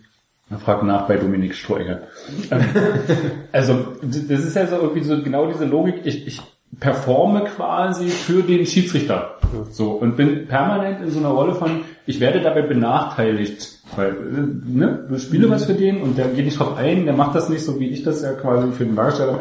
Also du kreierst ja quasi diese Opferrolle erst dadurch, dass du diese Logik der Rollenverteilung hast und nicht die Möglichkeit hast zu sagen für die Spieler, ey Schiri, das war wirklich ein Foul, ich will, dass das irgendwie nochmal angeguckt wird und dann richtig ist. Also, was auf jeden Fall stimmt, wenn man zum Beispiel sich sowas überlegt, man hat irgendwie, ist nicht so wie es beim, beim Football ist oder so, dass du irgendwie ein oder zwei pro Halbzeit Möglichkeiten hast, da irgendwie nachzugucken, Videobeweis oder so, ähm, dann würde das möglicherweise eine Dynamik auf dem Spiel verändern, ne? weil du dann quasi dieses ganze Lamentieren, was ja jetzt auch stattfindet, auch wenn nichts war oder so, würde dann möglicherweise ein bisschen nachnehmen, ne? so äh, ab, äh, na, na, nachlassen. Das, das weiß man nicht. Ne? So, also die Dynamik könnte sich verändern. Aber in welche Richtung sich das verändert, ob das quasi gut oder schlecht fürs Spiel ist, auch für die Emotionen, die dabei, das kann ich aber nicht sagen. Test ich es doch aus, nimm irgendwo 19 WM, mach einen Feldversuch Ja. und guck dir das an. Also es gibt doch genug Turniere unsinnigster Art, nimm irgendeinen Freundschaftsturnier gegen, hast du nicht gesehen. Du hast doch genug Möglichkeiten, das auszuprobieren. Also Denn zum Beispiel gestern, da gab es ja zwei Situationen, das NSL gefault in der zweiten Halbzeit, wo er wo er am Strafraum ähm, äh, gefault wird, wo, er, wo es halt einen Körperkontakt gab und dann die Geschichte von Forsberg im Strafraum, wo er auch wo er auch zu Fall kommt. Ne? Für die eine Aktion sieht Forsberg die gelbe Karte und bei der anderen gibt es halt einen Freischuss für AB. Und wenn du das in der Zeitlupe nochmal genau angeguckt hast, dann war das wirklich, also in beiden Situationen gab es eine, gab's eine Berührung und Forsberg ist, wie ich finde, da auch relativ unglücklich gefallen und Selke hat aus meiner Sicht auch ein bisschen Glück gehabt. Es war ein Foul, aber so theatralisch, wie er sich da auch reingedreht hat, hätte auch ein anderer Schiedsrichter gesagt, naja, hast dich quasi, hast du provoziert, äh, pfeife ich nicht, ne? So, obwohl es von außen her, ne? Von, Also, also die beiden Situationen fand ich im Stadion, sag ich mal, in Echtzeit schon relativ eindeutig. Also bei Forsberg hätte ich, fand ich die auch eindeutig. also bei Selke war klar ein Foul, wobei mir nicht klar war, in dem ersten Augenblick stand er schon auf der Linie vom Strafraum und also damit im Strafraum oder nicht. Äh, und wäre da nicht auch rot angemessen gewesen, weil de facto wäre er durch gewesen oder ähm, bei, bei Forsberg sah es schon arg nach, naja, also es reicht nicht, aber da sind wir natürlich in diesem Grenzbereich so, weil sozusagen im Endeffekt muss der Schiri ja nicht nur entscheiden, gab es einen Kontakt oder nicht, sondern er muss ja entscheiden, war der Kontakt, ist der Kontakt ursächlich für den Sturz, weil also der Kontakt selber ist jetzt erstmal per se nicht Nee, nicht strafbar. Und da bist du natürlich in einem, in einem Interpretationsspielraum, den, den kannst du zum Beispiel auch nicht mit der 27. Slow-Mo Superzeitlupe auflösen, im Gegenteil. Ähm, da, da verzerrst du in Wirklichkeit sozusagen. Und du wirst nie erfassen, war der Kontakt wirklich ursächlich für den Sturz oder hat er den, also was das Einfädeln, was also diese Foul ziehen oder so. Da wird es dann eben schwierig, ja. Aber das fand ich halt, deswegen fand ich es ja interessant, weil im Stadion sah das für mich auch total klar aus. Anderson Foul ist anderes kein Foul. Wenn jetzt aber zum Beispiel die Forsberg-Geschichte, wenn da quasi die Fahne gehoben wird und es wäre ein Videobeweis, bei dem Video, ich habe mir dann irgendwie gestern Abend noch fünf, sechs, acht Mal angeguckt oder so, war das für mich nicht mehr so klar. Das ist war doch das ganz einfach. Du hast eine Entscheidung, die steht auf dem Feld äh, und die wird dann irgendwie gechallenged und der Videoschiedsrichter sagt, guckt sich das an und sagt, gibt es einen eindeutigen Gegenbeweis? Nee, die Entscheidung. Genau, ja. Also so, eine, so, eine, so ein Ding wie der Forsberg, wo der dann irgendwie halt keinen Elfmeter kriegt, würde der niemals irgendwie challengen lassen, weil er irgendwie genau weiß, dass das irgendwie auch um dann fünfmal angucken, dass es da Nicht eindeutig wird. Also es ist halt so, aber das meine ich, du musst die Verantwortung den Leuten zurückgeben, die das Spiel spielen. So. Und nicht irgendwie, nicht irgendwie eine weitere Instanz schaffen, die irgendwie diese Rolle des Schiedsrichters zementiert. Also das ist, das da finde ich so diese, diese Unlogik drin in so dem, wie es gerade diskutiert wird, weil das, dann, dann macht es keinen Sinn. Dann hast du eine weitere, da hast du weiter eine Torlinientechnologie, die dir aber, ja. Ohne Frage, die ich spannend Schön, finde, aber ist, das ist ja beim Basketball oder auch beim Football mit den Auszeiten, kurz vor Ende, du führst, was machst du, ne? Was kannst, kannst du an taktischen Mitteln noch aufwenden, um das Spiel zu verlängern? Du machst eine Auswechslung und dann machst du vielleicht tatsächlich in 88 Minuten, ist irgendwas Belangloses, weil du rufst den Videobeweis auf, weil du es noch kannst. Dann machst du die letzten Zeit zu das ist ja verlängern. Football auch so, die letzten zwei Minuten darfst du keine Challenge mehr einreichen. Genau aus dem Grund. Da gibt's bloß noch, die ja sowieso offizielle äh, Review-Regeln, wo du sagst, bestimmte Szenen wie einen, wie einen Touchdown wird sowieso nochmal reviewed, wenn es da irgendwie Unklarheiten gibt. Also offiziellerseits ohne, ohne, ohne Challenge. Und du hast in den letzten zwei Minuten eh keine Chance mehr, da irgendwie nochmal einzugreifen. Das kannst du im Fußball genauso machen. Sagen irgendwie ab der 85. Minute wird irgendwie durch und nur noch der Schiedsrichter hat die Chance irgendwie, wenn er sich nicht sicher ist, irgendwie da sich Hilfe zu holen. Also das gibt's ja, das kannst du ja machen. Also ich glaube, wenn man nicht mit der, mit der Erwartung rangeht, dass sich sozusagen alle strittigen Entscheidungen in ihrer Gesamtheit und alle möglichen Situationen durch Video auflösen lassen, denke ich, gibt es schon, sozusagen kann man das schon sehr, für bestimmte Situationen kann es schon hilfreich sein. Und da kann man das einfach auch mal versuchen. Und, und äh, da ist es auch, glaube ich, handelbar. Und ich glaube, ich weiß nicht, ich habe es vor ein paar Tagen erst gelesen, ich weiß nicht, äh, bei dem normalen Fußballspiel, du hast eh, also immer diese, diese Märchen von Spielfluss und Spiellich, also du hast irgendwie eine Nettospielzeit von, weiß ich nicht, irgendwie 50 Minuten oder sowas in einem Fußballspiel. Nach 60. Oder 60 Minuten. Ähm, Kommt auf die Liga an. genau. Ähm, also In England hast du schon durch die Nachspielzeit 70. Ja, aber, aber sozusagen, das ist ja ein Märchen, dass sozusagen ein Fußballspiel von der ersten bis zur 93. Minute durchläuft und äh, so, ja. Und bei jedem Einwurf wird mittlerweile oder Abstoß oder was auch immer, wird mittlerweile mehr Zeit vertrödelt, als irgendwie früher insgesamt Nachspielzeit war. Also insofern denke ich nicht, dass, dass da sozusagen, äh, keine Ahnung, eine Video-Challenge pro Halbzeit oder wie auch immer man dann sozusagen großartig die, die, die Natur des Spieles ändern würde. So, Ja. Deswegen. Aber Ja, was mir auch extrem auf den Sack geht, fällt mir bei einem und so, so, nette Spielzeit. Also dieses, was, was, was wirklich wieder extrem zugenommen hat, ist so dieses, es gibt einen Pfiff, Freistoß, irgendwas, und es wird nochmal der Ball weggekickt oder sich vor den Ball davor gestellt. stellt er, Oder irgendwas, wo ich also jedes Mal irgendwie verrückt werde, dass da irgendwie, dass es sich im Handball ist klar, du lässt den Ball dort liegen, wo er gerade bei dem Pfiff ist, und wenn du das nicht machst, gehst du raus auf die Bank. So, Beschluss. Und wenn du dich nicht vom Ball wegbewegst und irgendwie den Weg frei machst, gehst du auch raus auf die Bank. Warum ist es nicht möglich, das im Fußball hinzukriegen, zu sagen, Pfiff, Ball, wird in Ruhe gelassen. Der den Ball anfasst, der kriegt die gelbe Karte und äh, gut Nein, ist. vor allem, Also, die kriegen ja, die Spieler kriegen ja, ich ich gestern in Heidenheim oder so, irgendein Spieler hat das gesagt, die kriegen ja immer vor der Saison, kriegen die ja immer noch so eine extra eine Schulung. Ne? Ja, ja, so, natürlich. und dann, worauf achten wir dieses Jahr besonders? Ne? Ja. Und die, mich nervt das auch total. Mich nervt, nervt auch dieses mit den Rudel, also wenn ich Schiedsrichter wäre und es ist ja Rudelbildung und die Leute fassen sich an, dann würde ich sofort Karten verteilen, weil ich finde das echt, das ist eine Unsportlichkeit. Also die gestern diese nicht sein. Umhergeschubse mit Forsberg, Genau, mit war ja- Forsberg das war wirklich von Genau. beiden, also von vielen Seiten grenzwertig. Ähm, auch das Zeitspiel, gut, da kann man drüber reden, vom, vom, vom Kaiserslautern-Torwart, bei ja. dem fand ich ja geil. Da hat er schon die gelbe Karte und dann fängt er bei der nächsten Situation erstmal an, Wasser zu trinken beim Abstoß, wo ich so dachte so, Ja, aber, hat aber der dann macht er ey? ja, ja, gut, aber das war ja kein Nerven. Also A kriegt er die gelbe in der 85. Da lacht er natürlich, oder 87. Da lacht er natürlich drüber. Aber er hatte hinterher, hatte er Ja, ja, ja, aber äh, natürlich, weil er weiß, er kriegt niemals gelb-rot Ja, für die Aktion. Hm, Der Gräfe war schon, der, war, den fand ich gut, dem, dem hätte ich es zugetraut, dass er da auch nochmal rauspackt. Das war schon so wie, da, da wandert, Ja, keine wandert Ahnung. gerade Aber das hat ganz jetzt nicht recht, bei, bei Freistößen etc., diese permanent nochmal reinlaufen in die Schussbahn und selbst wenn, also es gab ja mal eine Zeit, wo, wenn, wenn du ihn dann angeschossen hast, den gegnerischen Spieler hat er automatisch gelb gekriegt. Selbst Ja. das passiert ja nicht mehr. Nee, gab's ja mal, gab's ja mal bei der, ich glaube in der Regionalliga noch von RB, gab's doch mal die Situation, wo es genau sowas gab, wo sich dann einer da vorgestellt hat und der hat halt den Freischuss ausgeführt, weil er hat ihn angeschossen und dachte, naja, wird jetzt abgepfiffen, weil der stand halt im Weg, war nicht weit genug entfernt, da hat er weiterspielen lassen, der Schiedsrichter, und dann vier aus dem Konter dann den für an. Okay. Der Schiedsrichter hat gesagt, selber schuld, wenn er dann schießt. Wo ich so denkst, oh Mann, ey, geil. Na, Sehr schön. Das ist eigentlich gen genau der richtige Moment für einen Themenwechsel. Ähm, was so langweilig, ja? Krisen, Krisenpodcast. Sind wir schon auf Ja, Platz zwei St. abgerutscht? Pauli hat gerade das 3 zu Echt? 0 erzielt. In Echtzeit auf Platz In zwei, Echtzeit sind, ist RB Okay. Auf dem jetzt, Relegationsplatz. Naja, sind ja jetzt RB, äh. Na, falls Düsseldorf jetzt nicht eine, äh, falls Düsseldorf jetzt nicht eine totale Aufholjagd startet, Tatsächlich. was möglicherweise nicht zu erwarten ist. Nee. So, was haben wir da noch für Themen auf der Liste? St. Pauli offensichtlich. St. Pauli haben wir auf der Liste. Ja. Warum sind die eigentlich so gut? Naja, so, die sind so toll. Also Weil die so sympathisch sind, einfach super. Das war anders als hier. ja, die sind so anders. Die sind doch gegen Olympia und sowas. Echt? Ja, stimmt. stimmt. Aber ich habe jetzt erlebt, äh, gehört, dass Olympia sowieso nicht kommen wird wegen der Flüchtlinge. Wegen der Flüchtlinge. Die sind schuld. Die sind Olympia Die gegen Olympia sind. Flüchtlinge. Keine Sporthallen mehr frei. Keine stehen eigentlich von Millionen Verschwörungstheorien, warum die Flüchtlinge sind. Stand jetzt auch, dass quasi das ganze Geld die Flüchtlinge verschlingen und deswegen die, Flüchtlinge im wahrsten Sinne des Wortes. die, die fressen. Wandert es in ihre Schlünder hinab.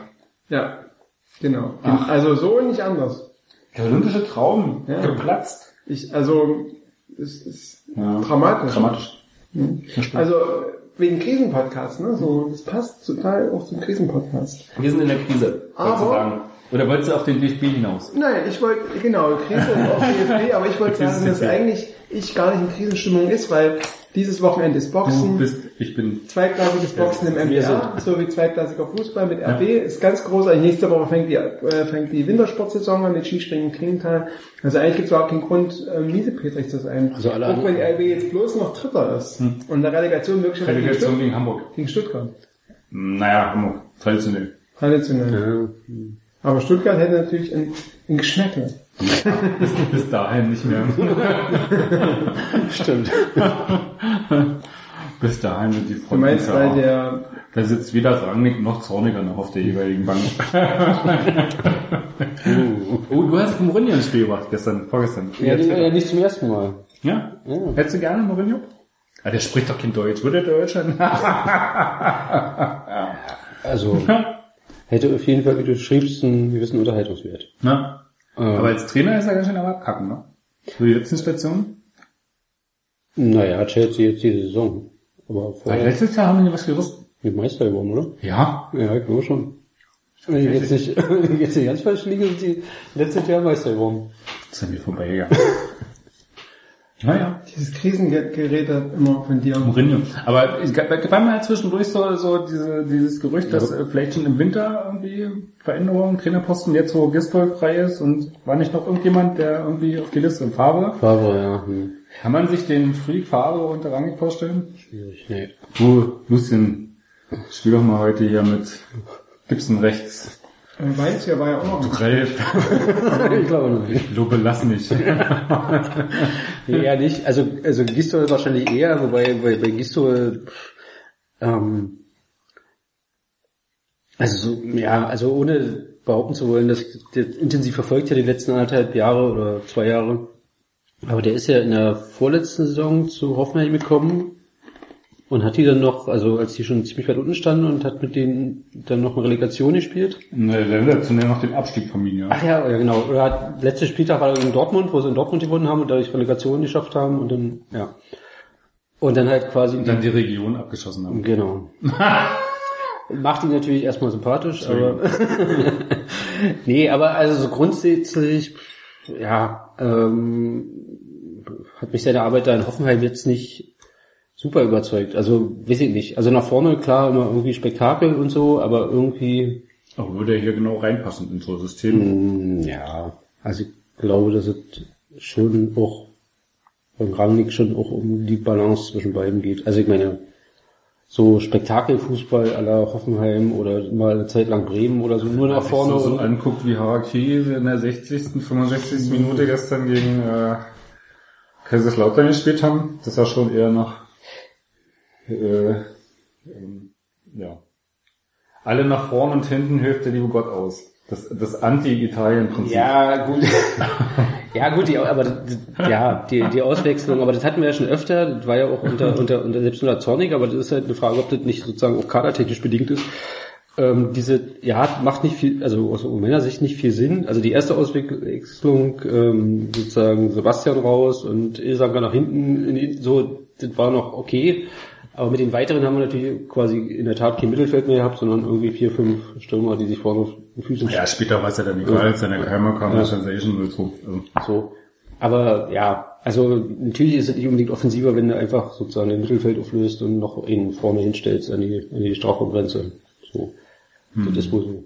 Aber ähm, wie wahrscheinlich ist es, dass es im Winter, oder würde das Nee. Sinn machen, im Winter irgendwie nochmal einen Trainer zu wechseln? Nee. Oder zu sagen, naja, Rangnick, ich möchte lieber Spieler scouten als Trainer sein? Also ich kann mir, also zu dem jetzigen Zeitpunkt kann man sich nur schwer vorstellen, dass er dann auch für Argumente findet, um, äh, also entweder müssen die, müssen die dann abgerutscht sein, Fünfter oder so, Oder mit sechs Punkten an der Sonne stehen, sagen, ach, das macht ja auch und dann musst du auch verantworten, wenn es möglicherweise einen neuen Trainer und Brochen früher gibt, also das ist halt irgendwie total schwierig. Also momentan gibt es eigentlich keine Argumente, die einzigen Argumente, die sprechen würden, wären halt, wenn es eine sportliche Krise gäbe oder wenn es sportlich irgendwas gibt, wo er sagt, ich komme mit der Mannschaft irgendwie nicht mehr klar, ich erreiche die nicht mehr. Aber das würde er ja nie sagen, weil er trotzdem als Sportdirektor im Amt bleibt. Ja, muss er sagen, das kann er ja eigentlich nicht machen. Du kannst ja nicht im, im, im Frühjahr selber entlassen und einen neuen einstellen.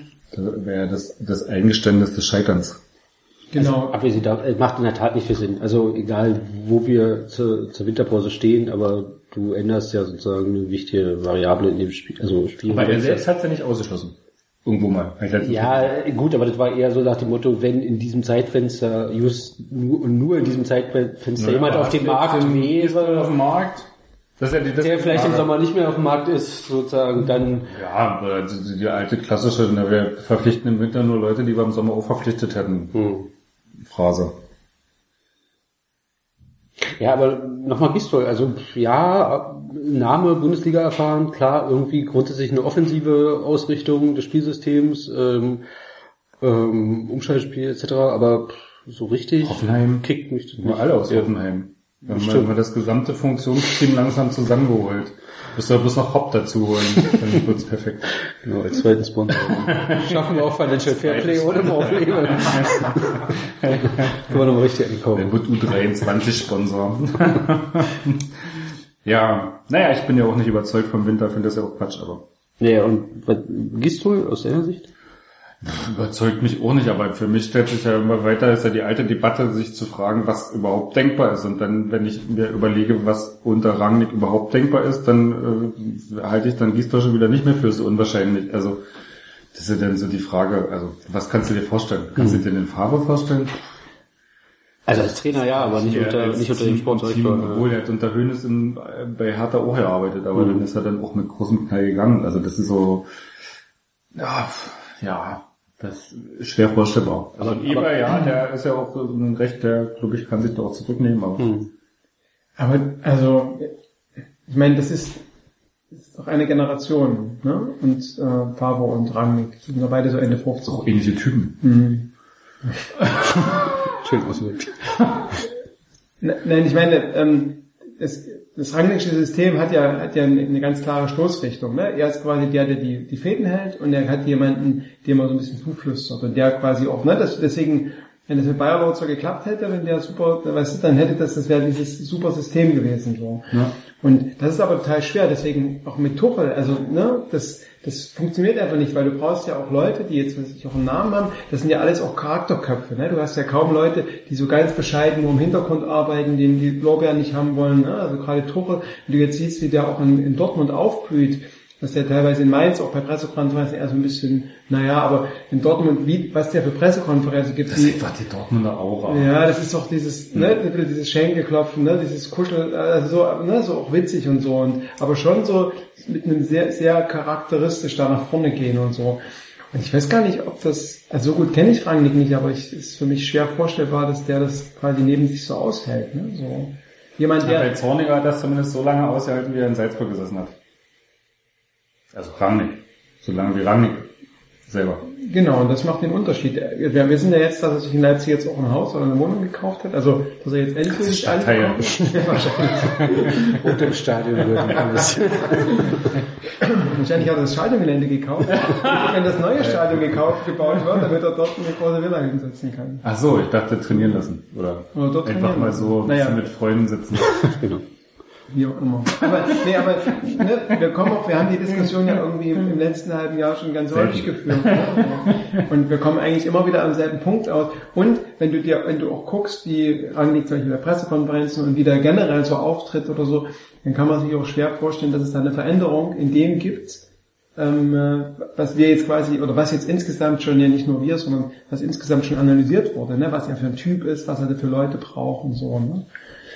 Und von daher, also der dadurch, dafür kenne ich Gistol nicht so. Der wirkt auf mich da schon noch ein bisschen zurückgesetzter, dass man sich das so ein bisschen vorstellen kann. Aber ähm, ja, also darüber hinaus, Tore wird er nicht holen. In, in, in Favre, also da bin ich mir auch sicher. ne, wäre ja auch noch so eine Ja gut, der ist jetzt in der dritten Liga jetzt in der dritten Liga. bei Kickers. Aber das ist immer auch vorstellen. Ist ja schon auch eher ein Teamplayer und ist dann da irgendwie derjenige, der den Hampelmann und den Motivator für die Mannschaft gibt. Hm. Also ich denke aber, also im Winter werden wir das Thema nicht haben, unabhängig. Hm. Also so lange ist ja jetzt auch nicht mehr hin, aber so würde keinen Sinn machen, unabhängig von der Personalie. Außer es gibt eben wirklich so Handlungsbedarf in dem Sinne, wie er es beschrieben hat. Jetzt oder im Sommer nicht mehr. Bei einem der 1, 2, 3 Wunschkandidaten, keine Ahnung. Ancelotti. Das ist mit Trapattoni. Zusammen mit Lothar Matthäus. Genau. Das läufst du. Ich meine, jetzt, jetzt wo Lothar Matt- ich meine, die beide, beide waren schon, genau, beide waren in Salzburg schon. Genau. Matthäus hat ja gestern irgendeinen so einen Superpreis bekommen hier, deutsches Sport, Ehrabzeichen, irgendwas. Ne? Ne? Also, Oder Matthäus und Lehmann. Die sind ja auch noch so ein bisschen übrig. also, oder Effe, wenn Effe sich, Hat das ja eigentlich mit unserem, mit dem ehemaligen, mit, ähm, dem ehemaligen hier Rose. Marco Rose. Ja.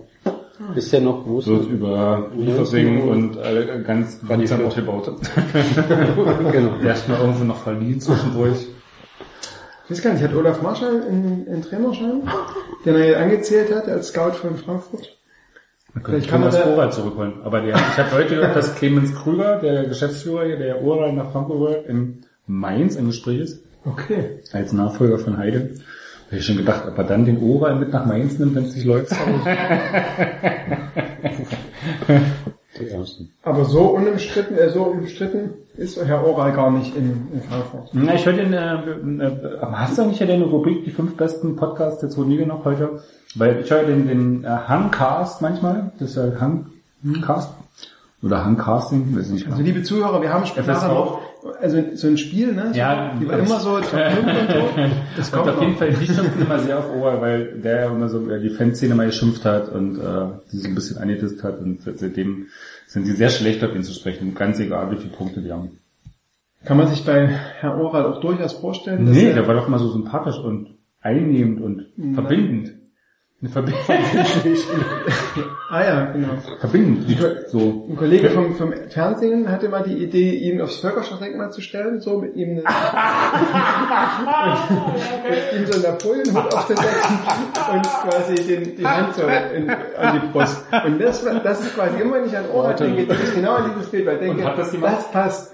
Ich bin mir nicht sicher, Wurde es ihm vorgeschlagen? Mach mal Google-Bilder suchen. Oral, na, Nee, es wurde definitiv nicht Also, gemacht. Ich bin mir nicht sicher, ob's, ob es quasi ihm vorgeschlagen wurde. Ja. Und ob er quasi so, ja.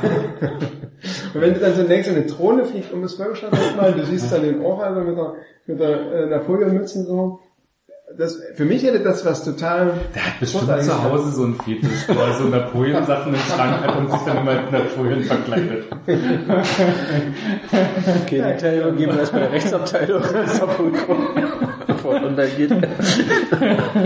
Ich könnte es noch eine Weile ausführen, aber dann wird es vielleicht doch justiziabel. So, wir wechseln jetzt mal das Thema. Thema. Und so ein schönes für, für alle... Achso, wollen wir noch weiter, wollen wir weiter bei dem Thema bleiben? Nee, alles gut. Ähm, was ihr jetzt nicht sehen könnt, aber was ich euch sage, Ja, der Lachs ist getrockneten super. Fische Ja, die hat waren der Kollege aufgegessen und zum Glück habe ich natürlich noch für Nachschub gesorgt. Deswegen geben wir mal hier Nachschub. und während wir quasi immer noch in Vietnam sind, gebe ich mal einen kurzen, einen kurzen Einblick in die Geräuschkulisse in Vietnam. Ähm, Genau. Also so muss man sich das vorstellen ungefähr. Und zwar nicht nur tagsüber, sondern Tag und Nacht. Dieses das ein Video, was ich hier dem Kollegen zeige. Das ist quasi ein nachts irgendwann kurz vor Mitternacht gemacht worden. Und das ist quasi auch eine Lebensfrage. Und damit versteht man überhaupt Also man, man sieht irgendwie fünf Trilliarden Zweiradfahrer in dieser Nebenstraße. Wir müssen ein bisschen vom Mikro weghalten, wenn du noch was erklären willst dazu. Genau, das ist quasi äh, nachts um elf in einer Nebenstraße aufgenommen in Vietnam und so kann man sich ungefähr die Geräuschkulisse vorstellen. Deswegen, selbst wenn so ein Stadion voll ist und die 44.000 Leute total brüllen, weil ein Tor gefallen ist, würde man das vermutlich nicht hören, weil quasi die Geräuschkulisse von den nebenanliegenden Straßen so laut ist. nicht fünf Meter neben dem Stadion nicht mehr. Ja, Genau. verstehe. So, dann manchmal wieder ein bisschen leiser, aber es ist so ungefähr ein Eindruck, ne, so.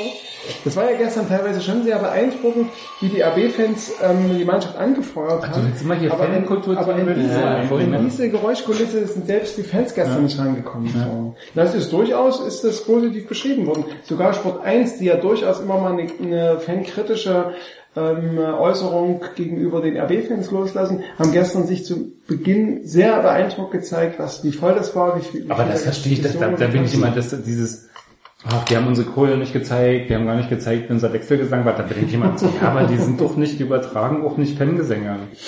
Also das ist so, das ist, die übertragen Fußballspieler. Also es gibt ja mal so, eine- so einen Anspruch, ich kenne das ja von mir, ich kenne das ja von mir früher, als ich so 14, 15 war und im Fanblock stand, im Cottbus und dann irgendwie so tralala.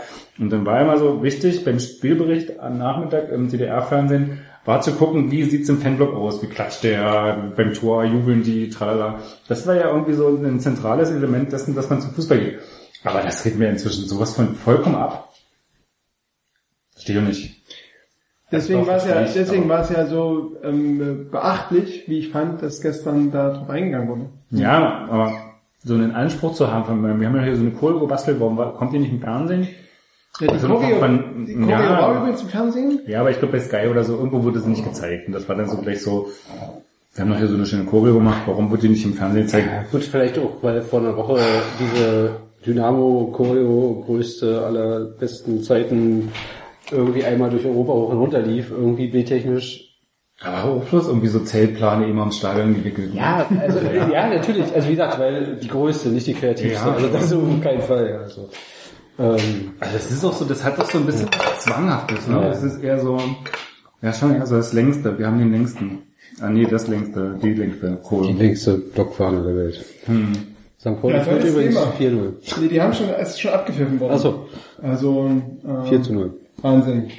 Sieben, sieben plus Tore. RB hat nur noch sechs, aber den Leuten, denen wir das jetzt erzählen, die wissen das natürlich schon. Also, Ja, aber das vermittelt so einen lebhaften Ein. ah ja, genau. Authentisch. Wir haben ja auch nebenher, deswegen waren wir manchmal nicht ganz so Gegentore, das fällt mir der- bei vier Gegentoren ähm, Fällt dir Sandhausen ein? in Sandhausen, Sandhausen, was war Sandhausen gleich nochmal? Ähm, Steht es auch. nee, Torhüterleistung. Ah, ah, du wolltest eine Torhüter-Diskussion an. Nee, eigentlich will ich überhaupt keine Torhüter-Debatte einführen, weil ich finde Torhüter-Debatten noch relativ langweilig. Aber ich finde so, wenn, wenn, wenn Fußball wie Handball wäre, wäre so jetzt die Situation, dass Coltrauti mal irgendwie so zehn Minuten auf der Bank sitzen würde und Mhm. draußen zugucken. Das ist so eine Situation, wo du kannst ihm nicht, nicht viele Vorwürfe machen, er halt er nichts, ins ja. Tor gehen, Ja. aber er hält doch tatsächlich nicht. So, was so gestern der eine Schuss, der aufs Tor kam, den hat er noch abprallen lassen. Ja. Und ähm, eigentlich ist so generell jedes jeder Schuss, der aufs Tor kommt, gerade der ist halt auch drin. Also was mir wirklich aufgefallen ist, ich glaube, ich habe im Forum bei RW-Fans oder so da, dazu irgendwie einen kurzen Post gelesen, dachte ja, also habt ihr nochmal so rekapituliert. Ähm, da war, also man kann es ihm nicht wirklich vorwerfen, in der Tat. Auf der anderen Seite waren beide Schüsse gestern, also beide Gegentore, schon eher aus Spitzenwinkel. naja. Und wenn man mal hin, also wenn man wirklich mal bewusst darauf achtet, er agiert ja auch so ein bisschen wie ein Handballtorwart. Also er macht die kurze Ecke dicht, sozusagen, Körper breit und versucht dann die lange Ecke eher mit dem Bein, mit Fußabwehr abzudecken. Aber selbst bei Kotorti ist das Bein ja nur nicht zwei Meter lang, so ja. So, wo irgendwie die Frage war, nach dem Motto, klassisch würde sich ein Fußballtorwart vielleicht dann, also kurze Ecke dicht, klar, aber dann eher lang machen naja. Um die lange Ecke, ab- also sozusagen springen, um, um die lange Ecke abzudecken. Keine Ahnung, ob das dann jetzt... Ähm, und das fand ich ganz interessant, weil ich dachte, ja, stimmt. Also das ist eigentlich so ein klassischer Coltorti, sozusagen kurze Ecke so breit wie möglich und dann eher einen Fuß ausfahren, aber ja, also bei den beiden gestrigen Gegentoren äh, weit entfernt von irgendeinem Torwartfehler, aber es gab mal gefühlt eine Phase in der letzten Saison, Na, auch diese Saison manchmal ja, hat er wo, wo, ja wo er auch mal so eine Sachen gehalten hätte. Ja. Und im Augenblick ist es eher so, wenn was durchkommt und drauf geht, ist es drin. Ja. So. Aber die Frage Aber ist ja, wie viele zwingende Chancen hatte. Also irgendwie, ich weiß nicht, wer, wer irgendwo habe ich gelesen, die haben irgendwie elf Torchancen von äh, Kaiserslautern im ganzen Spiel gezählt, Torschüsse. Da sage ich mir, wo waren die? Ich habe drei gezählt. Und davon Das waren drei zwei- aufs Tor. Drei aufs Tor und davon hat er zwei äh, reingelassen. Aber es gab halt nicht viel Möglichkeiten, sie auszuzeichnen. Weil Ja, viel Ja, aber das, das ist kam, ja genau. Das ist, so- das ist ja so, ja, das ist ja so der Klassiker. Also er hält so, ähm, ähm, wenn du es jetzt über die Saison siehst, hält er so, wenn du so diese ähm, Prozentzahl da irgendwie von Bällen, die aufs Tor gehen und Bällen, die gehalten werden, ist er so, glaube ich, gerade so unterer, das, das untere Feld der, der Torhüterie. Okay. Miedels ist noch schlechter und so, aber Okay.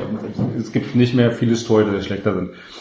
Aber das ist natürlich auch eine Zahl, die nicht aussagt, weil dazu spielt RB einfach auch so, wie sie spielen. Die, die Chancen, die Coltorti aufs Tor kriegt, sind sind einfach eins zu eins. Situationen. Genau, ja. Da hältst du nicht 75 Prozent der Bälle. Wenn du das machst, dann bist du Manuel Neuer. Also das ist ja Quatsch.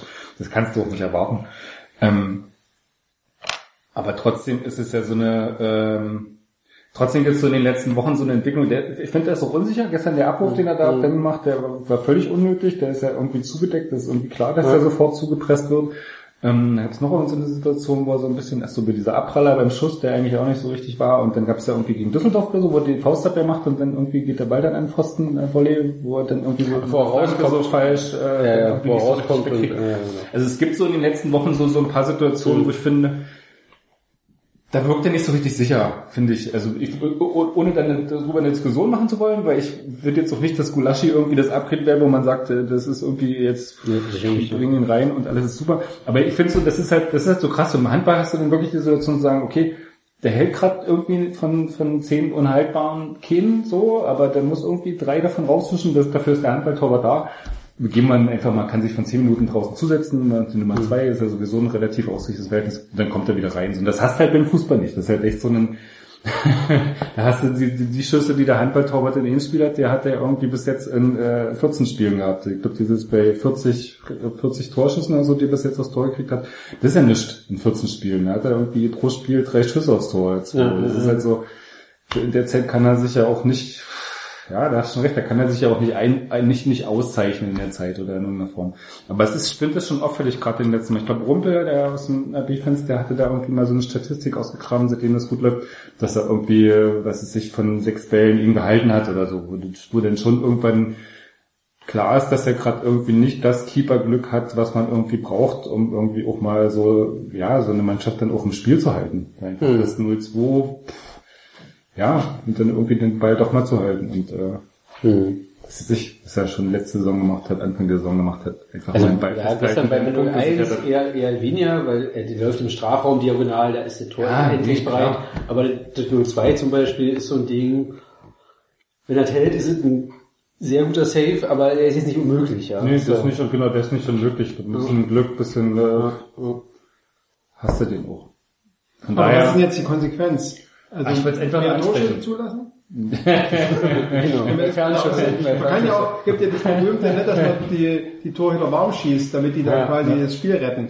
na, da hat ja Fall. gesagt, dass das Quatsch ist. Äh, habe ich ja mal, heute habe ich ja mal gefragt. Da meint er, das findet er Unsinn. Obwohl es, ich habe dann auch danach, als ich ihn gefragt habe, er gesagt, das ist Quatsch, hatte ich dann irgendwie mal so die Daten durchgeguckt und eigentlich lief es eher darauf hinaus, dass er irgendwie so in Spielen, wo er beschäftigt ist, schon wesentlich besser hält als Mhm. so anderen. Wenn das so zusammen Ist aber auch völlig normal. Also zum Beispiel das, zu jedem, Kaiserslautern. das bei jedem, bei jedem Torhüter sagen, wenn Genau. du beschäftigt bist. Also, ich habe das ja schon mal irgendwie hier gesagt, ich bin früher auch Torhüter gewesen und für mich war immer wichtig, der erste, der erste ich muss den ersten Ball halten. Ja. Weil dann, dann Ja, aber der hat dann gesagt, so- das ist egal, ob der in der ersten oder in der 70. Minute ist, der erste Ball. Ach so. Ja, aber mit, ja so. aber mit jedem gehaltenen Ball sozusagen hast du ja ein positives Erfolgserlebnis Genau, sozusagen. wenn du Und gehst du in jede neue Situation wieder genau. nochmal anders rein. So. Das ist ja völlig. Und zum Beispiel so hat wie gestern Kaiserslautern oder so, wo schon RB-Chancen gab, aber die waren eben alle nicht so tausendprozentig Mhm. zwingend. Aber waren genug, wo sich der Torhüter Genau. auszeichnen konnte. So. Also, irgendwie- so wie der ist. Ähm, der hat ja ganz selke Sachen, ne? War spitzen Winkel, das war also auch- gut, die Fußabwehr, die war schon ziemlich gut, aber die war auch nicht. Ja, der Winkel muss er war- halten ja, aus dem ja. Winkel. Also Ja. das, das daraus gemacht. Die, also er hat keinen Ball gehalten, den er nicht nee, halten muss. ja, ja.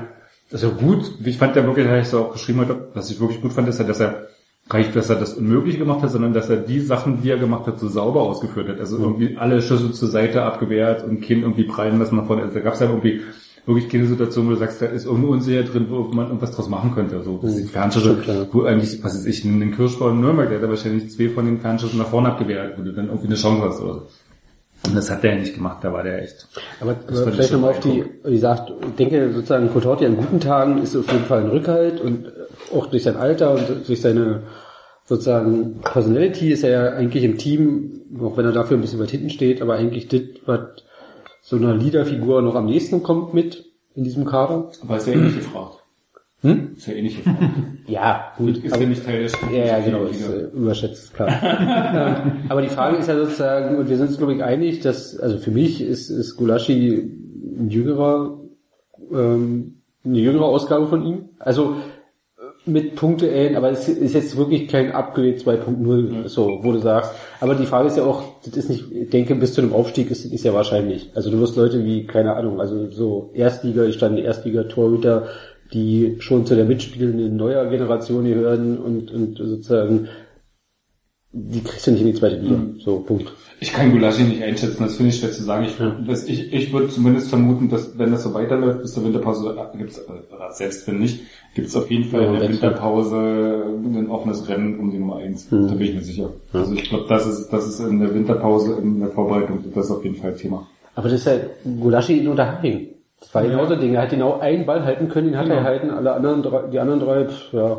Wollte ich gerade sagen. Also der, weißt der du, hat halt so zwei, drei Dinger, die er hält. Das war schon die, das macht das schon okay. Ja, der, der hat nicht viel gehalten, das stimmt, aber so das eine Tor, was ihm da so ein bisschen eingekreilt wird, ist meiner Meinung nach so ein klassisches Nuckern-Ding, wo er eben den Ball aus der, aus, dem, aus der Ach, voraus, vor, ja, bei diesem okay. Standard Ja, ja, und wo Nuckern, der klassische, jeder Ball, der Richtung Strafraum fliegt, egal wohin der geht, der ist meiner. Da renne ich hin und den köpfe ich irgendwo hin. Also das ist was so ein Kla ich habe kannst du dich an Frankfurt Ja. erinnern, wo Ja, ja, ja. so wo wirklich die Bälle alle wurden so irgendwie auf die Seite und Jungs stand immer da in Erwartung des langen Balls und wollten anfangen, dann kam mal Nukan, so 30 Meter Sprint angesprintet auf die linke Seite und da hat sich so 20 Meter dazwischen, dazwischen geworfen, damit er den Ball irgendwie wegköpft und der Junge stand so, so, immer so zwei Meter dahinter und war immer so, mm. man dachte sich jedes Mal, hallo, Aber gut, das ist ja man- Raumaufteilung, Position. Das das, man von Luca noch in diesen YouTube-Videos immer sehen hat. Das sind ja eigentlich auch nur Zusammenschnitte von, ich köpf den, Ball- ich spring drei Meter hoch und köpf den Ball 50 Meter weg. Egal wohin. ist jetzt vielleicht ein bisschen unfair, aber. Ja, hat den türkischen Nationaltrainer offensichtlich äh, Überzeugt. imponiert und überzeugt ist. Wir kommen ja vielleicht später noch, ähm, ähm, Auf die Neuzugang. hatte mir überlegt, Ach, doch, wir wollen schon reden.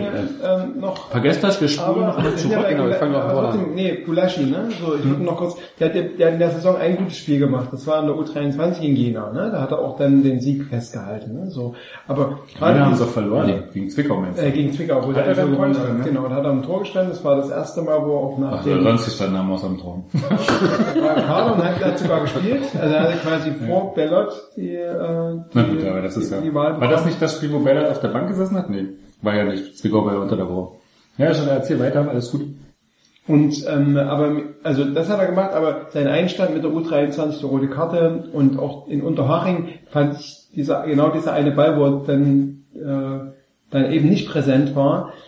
Ich glaube auch Gulaschi fehlt da ein bisschen auch das Selbstbewusstsein. Wie gesagt, ich könnte mir vorstellen, er hat gesagt, mein Ball und Luca hat gesagt, mir egal. also, das würde ich dem wirklich tatsächlich, da bin ich mir nicht sicher, ob Ja, das wirklich die, sein aber die. Frage ist natürlich sozusagen, er ist, er ist in der Tat sozusagen hat die letzte Saison in Salzburg, also wie gesagt, kann, kann ich schlecht beurteilen, wenn man Salzburg mal verfolgt hat, so ab und zu war er für den Klops gut irgendwie, also sowohl europäisch damals gegen Basel, auch diese, das war ja genauso eine Situation mit Hinteregger oder mit wem, so nimm du ihn, ich hab ihn, irgendwie diese äh, Gegentor dann noch im, im Hinspiel. Also, das dann vor Schusspause. Genau. So und und äh, so und dann fliegt er in Salzburg sozusagen beendet er die Saison mit einem Harakiri Foul, wo also War kein Rot. Nee, ja, nur der Versuch sein, nur der Versuch seinen Gegner zu köpfen, irgendwie, keine Ahnung. Aber Nicht den Jungen, also. Sachen, die, der Versuch ist nicht straffrei. So, dann kannst ja äh, nicht jemand irgendwie mit, mit der Pistole schießt du daneben, bringst du ja auch nicht wegen Mord in den Knast. Nee, er wurde auch nur für vier Spiele gesperrt. okay, aber so, so, also so beendet er da die Saison, kommt dann hier nach Leipzig, sitzt erstmal die vier Spiele ab, fängt bei, der, fängt bei der U23 an, fängt sich die nächste rote Karte. Das heißt, de facto ist er jetzt seit einem halben Jahr sozusagen ohne größere Spielpraxis, wenn man jetzt mal von Unterhang und so absieht. Ist natürlich dann auch schwierig. Also ich bin mir noch nicht ganz sicher, ich denke, ihn hat man sicherlich damals geholt. Ich meine, Cotrauti hat eine Verletzungshistorie gehabt, sozusagen zweimal in der Saison. Naja. Und man hat sozusagen, man wusste, man hat auf dem Niveau zumindest einen Keeper, der äh, ein paar Jahre jünger ist und vielleicht auf der Linie teilweise noch ein bisschen besser sozusagen, dafür, weiß ich, in der Strafraum beim Rauslaufen nicht so oder wie auch immer. Und man weiß, die große Torwartlösung kriegt man in der zweiten Liga nicht. So. Ja, aber ich glaube schon auch, dass Rangnick ja so ein bisschen so tickt, dass so seine Neuzugänge, also die, die er geholt hat, Spielen soll. spielen sollen. Also ich glaube so, von, von daher denke ich immer noch, dass Gulaschi so einen leichten, leichten Vorteil gegenüber Coltorti hat und zu, zumindest in der Winterpause die Chance kriegt, irgendwie sich so zu zeigen, dass er auch Nummer eins werden kann. Aber die, aber die Frage ist ja jetzt auch, also auch wenn Rangnick jetzt vielleicht jetzt nicht in dem Maße interessiert, aber du musst ja sozusagen so eine Position, also gerade Torwartpositionswechsel musst du ja auch erklären können nach außen. Also, das ist nicht so, wie du sagst, heute spielt mal der Innenverteidiger oder, oder der. Mensch, wir werden doch jetzt Rangnick lange genug. Irgendeine rhetorische Lösung findet er. Also Nein, aber die, aber andersrum sozusagen, die Frage ist ja, wenn, also, solange sich Coltorti keinen groben Klops leistet, und das hat er bisher nicht, auch wenn man langsam so das Gefühl hat, er könnte mal wieder einen unhaltbaren halten, aber, Ja, dann kommt's, ja, er hat seine Chance auf äh, Augenhöhe, Zwitorita hat seine Chance verdient, äh, Coltorti eine Scheiße gemacht. Ja, aber das wird, das, ich denke, das wird auf jeden Fall passieren. Und das wird auch quasi ganz normal passieren, dass in den, in den Testspielen in der Winterpause werden die halt Hälfte Hälfte spielen Ja, ja, oder so, ne? so. Und danach, danach musst du halt gucken, wie die sich dann halt präsentiert haben. Und vielleicht hat dann, also jetzt wahrscheinlich am Freitag gegen Tschetschen wird ja wahrscheinlich dann auch Halbzeit, Halbzeit, Koltotti und Gulaschi im Tor stehen. Ja Da steht irgendein Co-Trainer Tor, weil keiner da ist, wenn die spielen. aber hat Gulaschi eine Nation? Nee. Nee. Die haben doch beide, auch weder Coltorti noch Gulaschi haben doch Ja, wird Coltorti wird mal Bär sein bei seiner Genau. Familie, wie immer Ach als so. Deutschsprecher spielen. Und dann wird Bellot und ja, die Option Bellot gibt's ja auch nicht. Also eigentlich gibt's ja nur die zwei, ne? Gulaschi und der, und der Kulturti. Und natürlich wird das so sein im Winter, die Frage, also natürlich wird das so sein im Winter, dass da quasi ein neuer Konkurrenzkampf ausgerufen wird. Die Frage, die ich spannender finde, ist, was passiert bis, das sind ja immer noch sechs Spiele, fünf. Das sind ja immer noch einige Spiele, was passiert bis dahin? Wird es quasi irgendwas dazwischen geben? Oder wird es jetzt Ja, ich glaube, diese, diese Saison passiert nicht mehr, wenn da nicht irgendeine Verletzung dazwischen kommt oder irgendwas ganz krasses passiert. Ich glaube, mitten in der Saison passiert da nicht. Okay. Dann haben wir Das wär- dieses Thema auch erörtert. Also man könnte quasi sich äh, überlegen, dass Coltorti mal wieder einen, einen richtig schön halten könnte oder vielleicht mal einen Kopfball beim 1-1 noch reinmacht oder so. Das ist dann 2-1 ähm, so eine emotionale, eine emotionale Szene hat der, der Meister hinten drin jetzt nicht so oft gehabt, ne? Ja. Okay. Na, da haben Wie du das zusammengefasst hast. Ja, Du warst ja bloß dazu abgewürgt, damit du noch hier Damit ich noch, weiß, noch, noch was aus Vietnam einstellst. nee, das ist gar nicht mein, ist gar nicht mein, mein äh, Ansinn. Ich will nur das einspielen. Ich bin Diego Demme von RB Leipzig und ihr hört den Podcast von Rote Brause Blogger. So, da sind wir nämlich schon ein bisschen da, wie es gestern lief. Und wir könnten eigentlich auch noch das, noch mal das spielen, weil das ist nämlich auch ganz spannend. Ja, hi, ähm, ich bin der Georg Zeigel, Abwehrspieler bei RB Leipzig und ihr hört den Podcast von Rote Brause Blogger. Genau. Und die Frage ist, warum spielt Georg ja? Feigl gerade? ja, man weiß es nicht. naja, er hat bei Instagram gepostet, er ist noch nicht fit. Ach so. Weil ich mich gefragt habe, warum, wieso noch? Gab es irgendwas, was Ja. du nicht warst? Zumindest in den... Aber er hatte, er hat ein Foto von sich mit dem Sohn von Tim Sebastian gepostet, dass er auf der Tribüne sitzt und bald wieder dabei ist. Okay. Naja. Wird das so sein? Schutzkrankheit. Hm, okay. Nee, ich denke eher nicht. Also, so. Er ist doch eigentlich durch Heizenberg er. abgemeldet. Durch Heizenberg. Ach, scheiße, Kloster. falsche Seite? Klostermann. Klostermann, genau. Ich habe Löwe auch erstmal als Ex-Partei beschrieben. Chris Löwe. Ja. Der Ex-Chemnitzer. Ja, und ich meine, jetzt haben wir noch Gibson, wobei, also der sein erstes Spiel gut gemacht hat. So äh, gestern, also gerade in der ersten Halbzeit brannte über seine Seite öfter mal die Luft. Also da fand ich ihn ein bisschen überfordert defensiv. Hat er sich zu viel Gedanken gemacht. So, ja, wissen, nee, das das wirklich jetzt nicht. Ja, der ist halt im Zweikampf noch nicht so weit. Das ist Ja. halt, sehr, ich meine, das ist auch normal. Das war jetzt sein Ja. erstes Spiel von Beginn an im Männerbereich. Also, Ja. und das als Außenverteidiger. Also, dass du da dann irgendwie gegen, gegen ihn wie Ruben Jensen dann irgendwie auch mal alt aussiehst, Ja. also das ist irgendwie völlig normal. Nee, aber das ist sozusagen potenziell ja sozusagen Nummer zwei an der Position, wenn die Entwicklung so ist, wie sie ist. Ähm, und dann wird es natürlich für, für Teigl eher schwierig so. Ja, aber das, ja. Was wolltest du dazu wissen? Nee, ich wollte einfach ein bisschen über die Abwehr reden, weil das ja, die ist ja auch ein bisschen in der Kritik, ne? Also, wenn man Problembereich. Problembereich. 14 Gegentore. Aber eigentlich ist es doch eher die Offensive. 20 G, 20 Tore geschossen, wie letztes Jahr auch. Zu dem Zeitpunkt mit irgendwie 20 Millionen mehr Input. Aber irgendwie ist es wahrscheinlich vom Optischen immer so, dass hinten aus der Abwehr heraus, wenn die halt anfällig ist und gibt's ja die, also ne, wird ja viel Anfang der Saison über Jung geredet, der auch, naja, nicht immer so glückliche Situationen hatte, viele Fehlabspiele und jetzt eben Das auf Spiel gestern Frankfurt. Compare, ja gut, das ist ein Spiel von zehn oder so. Ähm, Compare wird ja auch gerade so ein bisschen diskutiert, gestern die Geschichte mit, ähm, mit Ilsanker und äh, Tim Sebastian, ne? Also so, man hat so ein bisschen das Gefühl, dass da so ein bisschen Unmut, die Unmut, der Unmut eher bei der Abwehr ist, als beim Sturm. Obwohl der natürlich gerade Selke kannst du auch sagen, oder was ich Paulsen über 1000 Minuten nicht getroffen, ne? So. Und da sind wir eigentlich schon wieder beim Krisenpodcast. Ja, die Frage ist halt, was, also ich meine, das war gestern auch irgendwie, also hast ja eigentlich eine, eine Abwehr gefunden gehabt mit Heizenberg, Comper, Jung und äh, nicht Jung, ähm, Orban und Klostermann hat es eigentlich eine Viererkette, die gut funktioniert hat, oder zumindest im Rahmen dessen, was man so erwartet. Und dann fallen dir halt mal einen Tag zwei aus und dann merkst du halt, dass das irgendwie in der Viererkette halt auch nicht so einfach zu lösen ist. Also das ist halt, der Compare ist kein Leader in der Innenverteidigung, war nie, wird er nie sein. Und dann fällt es halt so ein bisschen raus alles. Also, was ich mich gefragt habe, mal jetzt von dem Compares selber auch den Tag abgesehen, so gestern der, also am ersten Gegentor schon extrem beteiligt war durch seinen halbwarmen Chipball da, anstatt richtig zu klären da auf der rechten Seite irgendwie und am zweiten so, hm. Ähm, aber was ich mich gefragt habe, ist, also ich hatte das Gefühl, dass auch in Sachen Spielaufbau so, was sicherlich, also schon aus der Innenverteidigung heraus, dass irgendwie wie oft da zurückgelegt wurde, die, Du hast bestimmt Spielaufbau gesagt. ja. Ich habe Spielaufbau verstanden. okay. Was ist mit Spielaufbau? Okay. Ein Spielaufbau, ja. Englisch hat man das Spielerfrau. genau.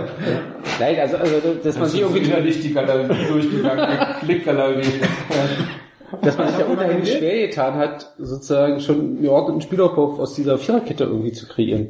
So. Also wirklich, klar, ich meine, Sebastian und Compare ist schon so mit Compare, dass er irgendwie die Bälle Ja, Sebastian ist jetzt auch nicht dafür bekannt, sozusagen, dass er der super kreative in Sachen Spielaufbau ist.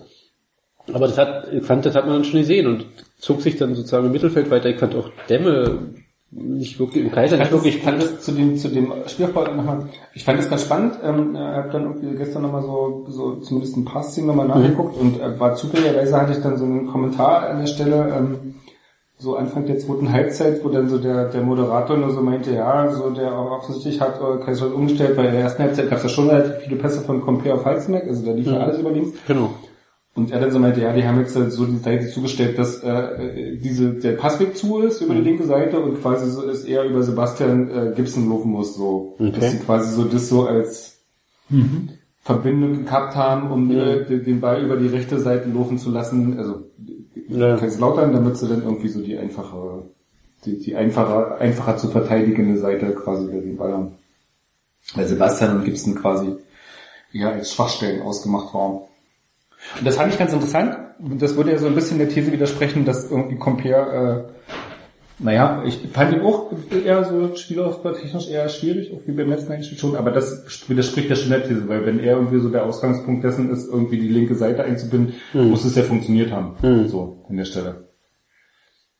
Auch wenn da mal ein, zwei, drei Bälle irgendwie, an die ich mich erinnern kann, ins Ausging oder dem Gegner in die Füße gespielt wurden. Also, die waren ja auch dabei. Aber Ja, vielleicht war, also sozusagen, vielleicht war auch das Problem eher sozusagen in der Region dann Kaiser Isanka zu verorten. Irgendwie, also ich fand Kaiser und auch, ähm, auch Dämme sozusagen irgendwie relativ schwach. Ich meine, ich habe in den Statistiken irgendwie 125 Kilometer gelaufen, was ein extremer Wert wäre. So. Extrem, ja. Aber man hat ja irgendwie einen Großteil des Spiels nur Gefühl, das ist so Begleitschutz. So, also sie sind irgendwie nicht wirklich auf dem Mittelfeld, irgendwie fehlt dieser Zugriff. So, man läuft irgendwie immer neben, nebenher. Oder auch im Spielaufbau sozusagen, da mussten nochmal hinten rumgespielt werden, weil eigentlich alle im Deckungsschatten stehen oder also irgendwie, da war auch kein Tempo drin, wie man, also ich meine, zum Anfang hatte ja Kaiserslautern, wenn sie nicht im Ballbesitz waren, stand da teilweise eine Sechserkette hinten mit dann nochmal einer Dreierkette davor. Und da gab es irgendwie keine wirkliche Idee, außer in der ersten Halbzeit links war Heizenberg sozusagen, ähm, wie man da mit Tempo und Kreativität irgendwie die Lücke findet. Ja, ist halt auch die Königsdisziplin. Ne? Also gerade bei so Spielen geht es ja darum, dass du irgendwie nicht nicht dann die entscheidenden Fehler irgendwie selbst produzierst. Und wenn sie das dann, wenn das ist ja der Kaiserslautern so in den letzten Spielen, die haben irgendwie die diese verloren haben, wenn die in den Rückstand geraten, kommt von denen nicht mehr, weil die nicht Fußball spielen oder zumindest nicht nicht selbst aktiv so Fußball spielen können, dass die irgendwie gegen eine Mannschaft, die verteidigt, irgendwie anspielen können. Also, das ist ja ihr Problem. Das hattest du in der Statistik, ne? dass Genau. sie gegen die Mannschaft mit Ballbesitz eigentlich immer besser aussahen, als Genau. gegen die, wo sie selber was tun mussten. Und das hat man ja gestern auch ganz deutlich gesehen. Hat man Stück, bis auf der erste Viertelstunde, da war ich schon erstaunt, wie gut die Fußball spielen. Das hat man wollte die gerade sagen, das war nicht das hat man die letzten Stück Wochen, Wochen überhaupt nicht gesehen, aber es lag halt auch wirklich daran, dass da extrem viel Platz war und die so viel Zeit hatten, im Mittelfeld die Bälle zu verarbeiten, links und rechts zu verteilen und dann irgendwie so. Da war ja auch kein Zugriff da. Und das, was man so als dieses Pressing, das hat man, also aus meiner Sicht eigentlich nur so bis kurz vors Gegentor hat man das gesehen. Ne? Da hat man so viel gehabt, okay, jetzt passiert was, jetzt kommen die auch, kommt RB auch irgendwie rein und die tun was und das ist quasi so, die machen auch die Räume eng und da wird irgendwie gedrückt und so und dann ist halt mit diesem 0-1 hat es natürlich Kaiserslautern auch wieder, weil du hast sofort gesehen, die haben sich nach hinten orientiert und dann, die haben ja versucht, also Forsberg und auch Kaiser haben ja auch versucht zu schießen und immer irgendwelche äh, Füße von äh, der Abwehr getroffen oder so. Aber kurz nach, in der Tiefe dann. ja, kurz nach 0-1, war, äh, quasi im Gegenzug, hat du auch selber auch so eine Ja, nicht im Gegenzug, aber so so ziemlich danach. gefühlt kurz danach sozusagen. So.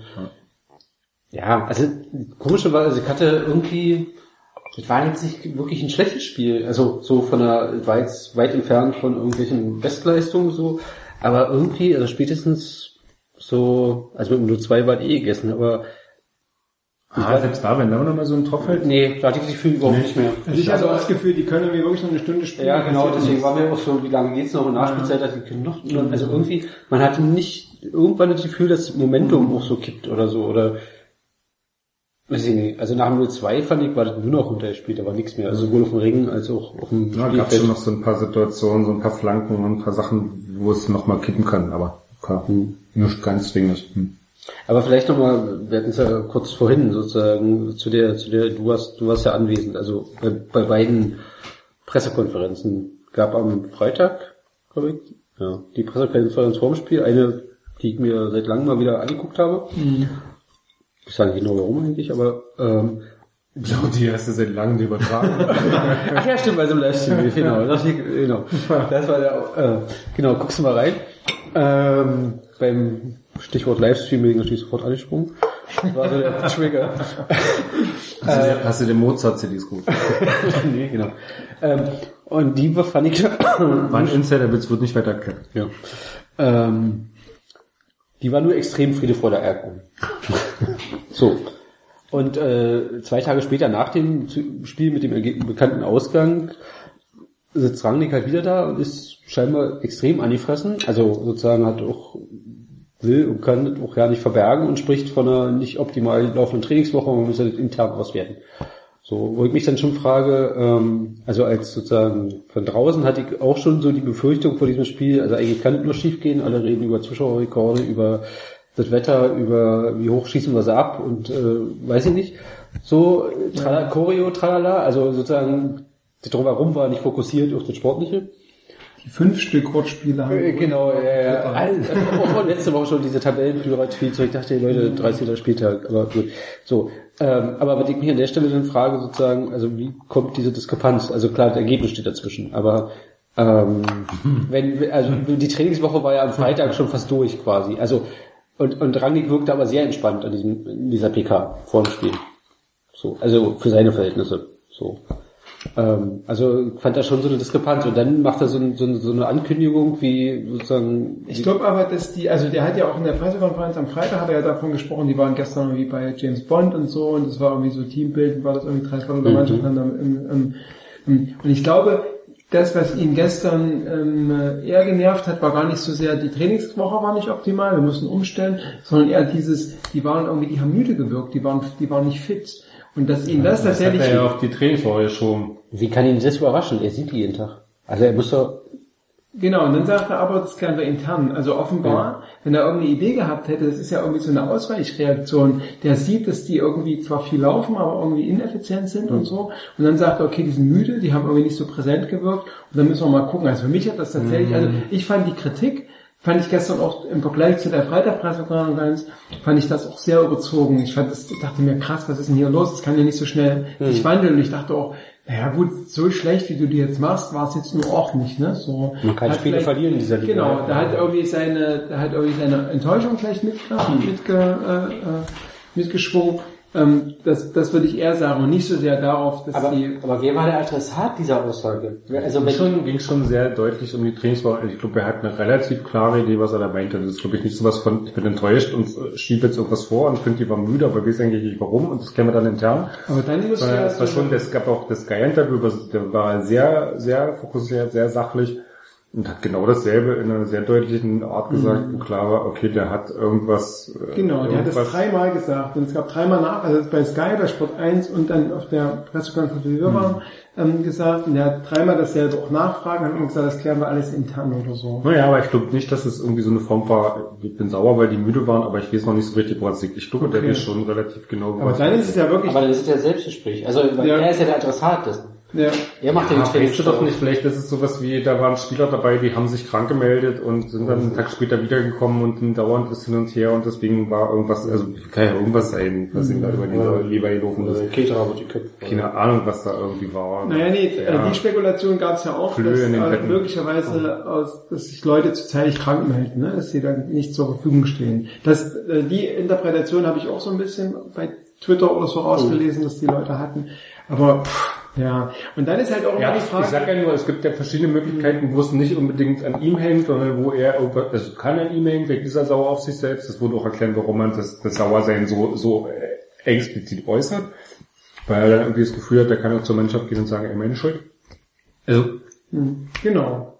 Und das finde ich, ist, ist, ist eine, halt eine sehr spannende Frage. Zum einen, ähm, wie stark kann man das dann noch für bare Münze nehmen? Was dann zum Beispiel bei der Vorspielpressekonferenz passiert, wenn dann irgendwie so Aber sorry, du bist ja auch öfters mal da, das, das weißt du doch inzwischen, dass man nicht, also, also dass man durchaus im Wechsel von verschiedenen Wochen unterschiedliche Informationen zum selben Sachverhalt zu hören kriegt. Also, das ist alles eine Frage der rhetorischen Verpackung. Also, pff, da, da, ich bin da tatsächlich, dabei, dabei bin ich inzwischen entspannt, das ist so, ja, kann sein, kann nicht sein, kann ich jetzt damit arbeiten, kann ich damit nicht arbeiten. Es ist eine Information, die irgendwie reliabel ist oder nicht. Also ist die Geschichte aus dem Sommer von, ja, mal gucken, ob noch jemand weggeht, ähm, wenn jemand auf uns zukommt und dann zehn Monate später, ja, wir haben dem Berater gesagt, der soll gehen. Also das ist so, du, du kannst ja mit der Information, klar kann er das im Sommer nicht so sagen, wir haben dem Wieländer gerade gesagt, er soll den Verein verlassen, dann verlässt er nicht, dann ist er da. Und dann hast du dann irgendwie da so eine rhetorische Ding aufgebaut. Aber dann zwei Monate später macht das dann plötzlich, weil es irgendwie so einen Bericht in der Zeitung gibt. Also das ist so, du Das kannst, stimmt, ja mit, das fand ich du auch kannst sehr- ja so mit Infos Ja. nicht arbeiten, das ist ja Das Quatsch. fand ich auch sehr konträr, weil, also er hat im, ähm, also bei uns beim MDR äh, in dem Interview hat er gesagt, wir müssen gucken, das wird unsere große Aufgabe, wir haben viele neue Leute, die sind alle gut. Und unsere Aufgabe wird sein, allen im Team zu sagen, dass sie, dass sie zum Team gehören, dass sie wichtig sind, dass alle irgendwie eine Aufgabe haben. Und wenn es halt sowas ist wie den, die es spielen, der Dampf nach Hintern zu machen. Und dass du dann offenbar, wenn der das Ende Oktober sagt, Ende August dem Hirländer sagt, okay, du hast hier keine Zukunft bei uns, das fand ich, da fand ich eine riesen Diskrepanz zwischen dem, was er quasi vor der Saison auch so für das Teambuilding gesagt hat. Ne? Ja, wobei Hirländer, also wenn wir- ehrlich sind und zurückdenken, bei Hirländer, ich meine, schon seine Salzburg-Zeit, da waren die Stammspieler so, ähm, und also ich fand, er ist schon ziemlich lange, ziemlich weit weg. Beziehungsweise auch zu den Zeiten, Ja. als er noch aufgestellt, aufgestellt wurde, hat man sich des Öfteren gefragt, warum eigentlich? Ja, ohne, So. Fra- ohne, ohne, Frage. Also geht, darum geht's ja gar nicht. Geht aber tatsächlich eher um so eine Form von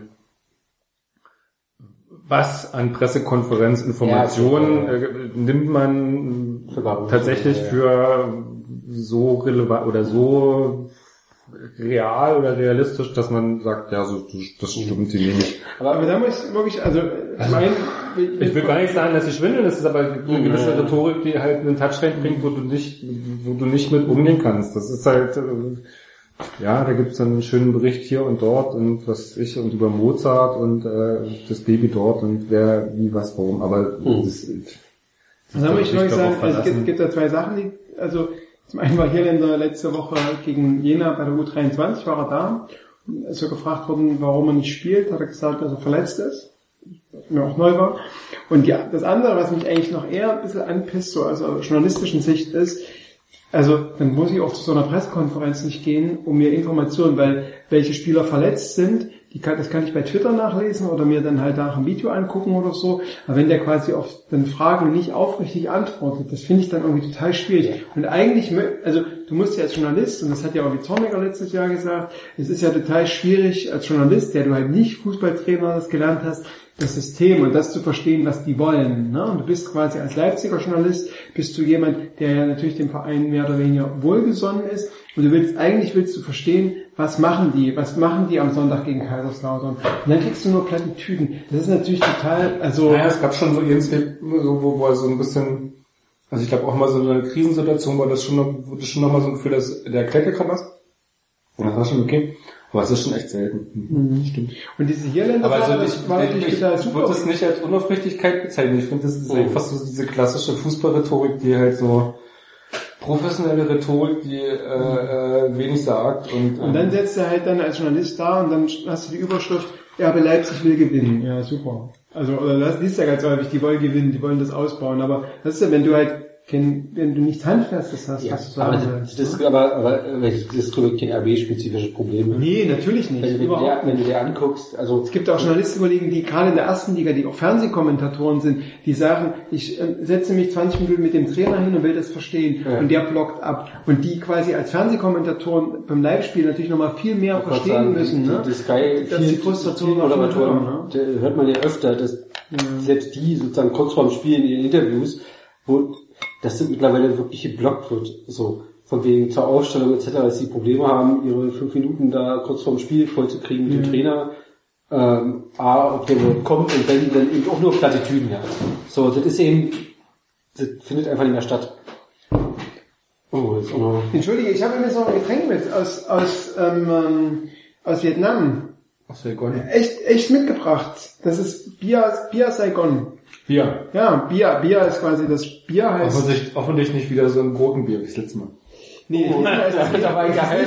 Das war vom Zuhören schon schwierig. Also, Es gibt das Bier Hanoi, das Tiger Bier und das Bier Saigon, was in Vietnam sehr groß ist, was auch ähm, ja, eigentlich immer so getrunken hat. Tiger Bier das kommt aus Indonesien, aber ich habe extra extra für euch habe ich dieses Bier über den Ozean geschleppt.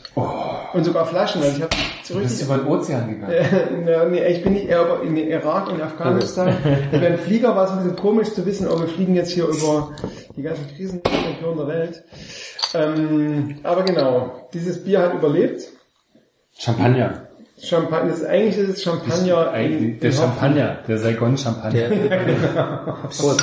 Der Crank twittert übrigens gerade in Echtzeit von diesem Rangnick Sky Gespräch. Ja. Ah, ja, los, erzähl. Ähm, ja, also viele Sachen, die man schon kennt. Tuchel, es gab Gespräche, wo es schien, dass er Interesse hätte, Liga unabhängig. Später wurde klar, er bleibt lieber in Liga 1. Gistol kennen uns länger, ist momentan noch unter Vertrag, haben uns schon intern beschäftigt, will aber aus familiären Gründen nicht weg. Favre schätze ihn sehr, zurzeit kein Kontakt.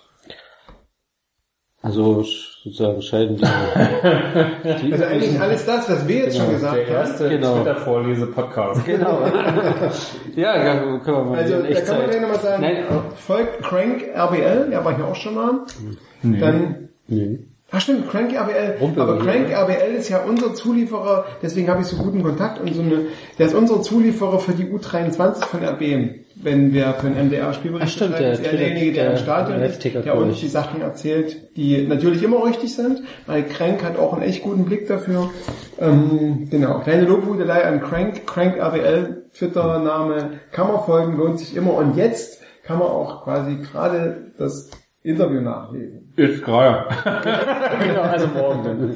Also man, aber Twitter ist ja auch super, man kann ja auch zurücklesen. Ne? Also es ist ja diese, Aber, man aber glaubt es ja nicht. Twitter echt schwierig. genau, das ist wirklich schwierig. Also zurückscrollen. Aber ähm, vielleicht nochmal kurz, ähm, wenn wir sozusagen von von der ja, Medienerfahrenheit oder sozusagen Umgang mit Medien nochmal wegkommen. Aber ähm, wenn man nochmal diese diese, also wir hatten letzte Woche diese nach dem nach dem Düsseldorf-Spiel Friede vor der Eierkuchen, Tabellenführer EPIO.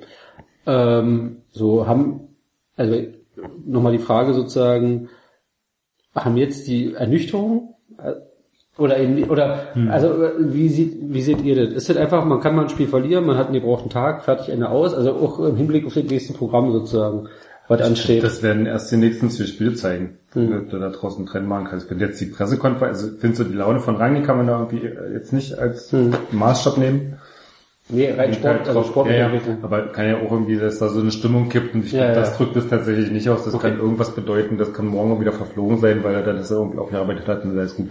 Ähm, und ich glaube, so sportlich, klar, du hast jetzt irgendwie Bielefeld, Karlsruhe, wo dann irgendwie so ähnliche Gegner hast, die irgendwie defensiv gut sind und kontern und das auf einer auf einem physisch hohen Level machen und ähm, da musst du dann irgendwie, das, das ist dann schon eher, wenn, wenn du die Spiele wieder so spielst wie gegen Kaiserslautern, dann ist da natürlich ein Trend drin. Dann hast du natürlich ein Thema, aber so, Kurz auf deine Frage, also ähm, in meiner Erinnerung der Saison gab es immer mal schon so Situationen wie heute. Ne? Also es gab das Heidenheim, das 1 zu 1, wo man nachgedacht hat, wie, wie haben die denn gespielt oder so, ne? nach dem Sieg gegen Paderborn.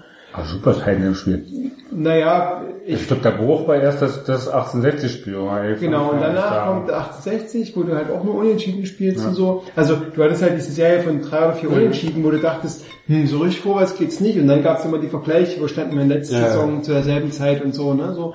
Und dann gab's halt diesen, diesen Drive. Ich meine, gegen Düsseldorf hast du dominiert, aber du hättest auch blödes, also blöder Standard, hättest du 2-2 kassiert. Durch dieses blöde Gegentor hast du dich wieder ein bisschen unsicher äh, gemacht oder so. Das war nicht sehr wahrscheinlich, weil Düsseldorf auch dann ein bisschen zu schwach war. Ne? Fand ich Nürnberg fast wahrscheinlich. Da Genau, Da- und du meinst da- dieses Nürnberg-Spiel oder so, ne? Also irgendwie so von der Stimmung, denke ich, das dieses Spiel gestern, das passt irgendwie auch so ein bisschen in diese Saison, weil du hast immer mal so, gibt's so ein kleines Gefühl von ah, Euphorie, bababab, und dann hast du aber immer so ein, Rücksch ein Aber Rückschlagspiel. die, die, was ich mich frage ist, wie, also wo ich mir überhaupt nicht sicher bin, wie stabil ist diese gefühlte Mannschaft? Also du hast in, du hast gegen Nürnberg klar bedingt durch die rote Karte und so weiter, aber du hast sozusagen 20, 25 Minuten, wo die Nürnberg an die Wand spielen. Wo du Spielzüge siehst, klar, die haben extrem viel Platz und so weiter, aber die mit erster Liga nicht viel zu tun haben. Äh, mit zweiter Liga. So. Und dann hast du aber plötzlich in der zweiten Halbzeit was, wo ein bisschen Widerstand kommt, wo du denkst, so jetzt fällt wieder alles zusammen und das große Zittern fängt an gegen Gegner, der eigentlich Kenner ist. So.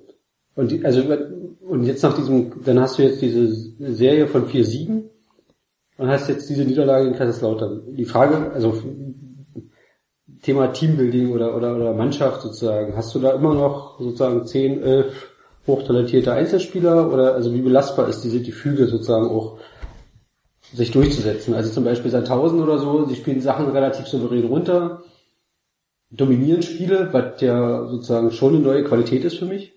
Also mehr Ballbesitz zu haben als der Gegner etc., das war ja unter Zorniger nicht selbstverständlich. Naja, auch viel zu Ballbesitzer, ja. man, man wenig draus macht. Ja.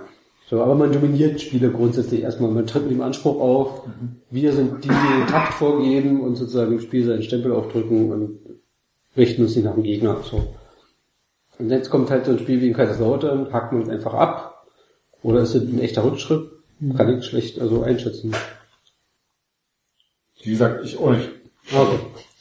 Also tatsächlich eher eine Frage, die man so nach den nächsten zwei Spielen beantworten kann, wo man irgendwie sagen kann, okay, das funktioniert, also weil das sind wirklich so Gradmesser auswärts, Hm.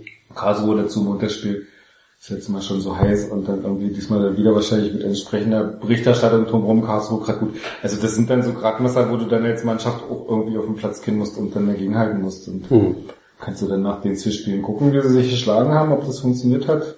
Tendenziell würde ich auch sagen, dass die Mannschaft eher so äh, bei, bei Sachen noch, noch zusammenbricht oder irgendwie so aus ein Stück weit ja nicht so homogen ist. Also gestern ist Kaiser hat ja wirklich auch irgendwo gesagt, diese, dass die Offensivspieler haben überhaupt nicht mitgepresst oder nicht mitgemacht. Ja. irgendwie. Also ich, selten würde ich es gar nicht so schon sehen, aber Sabitzer und Forsberg waren gegenüber katastrophal, also das war wirklich nichts.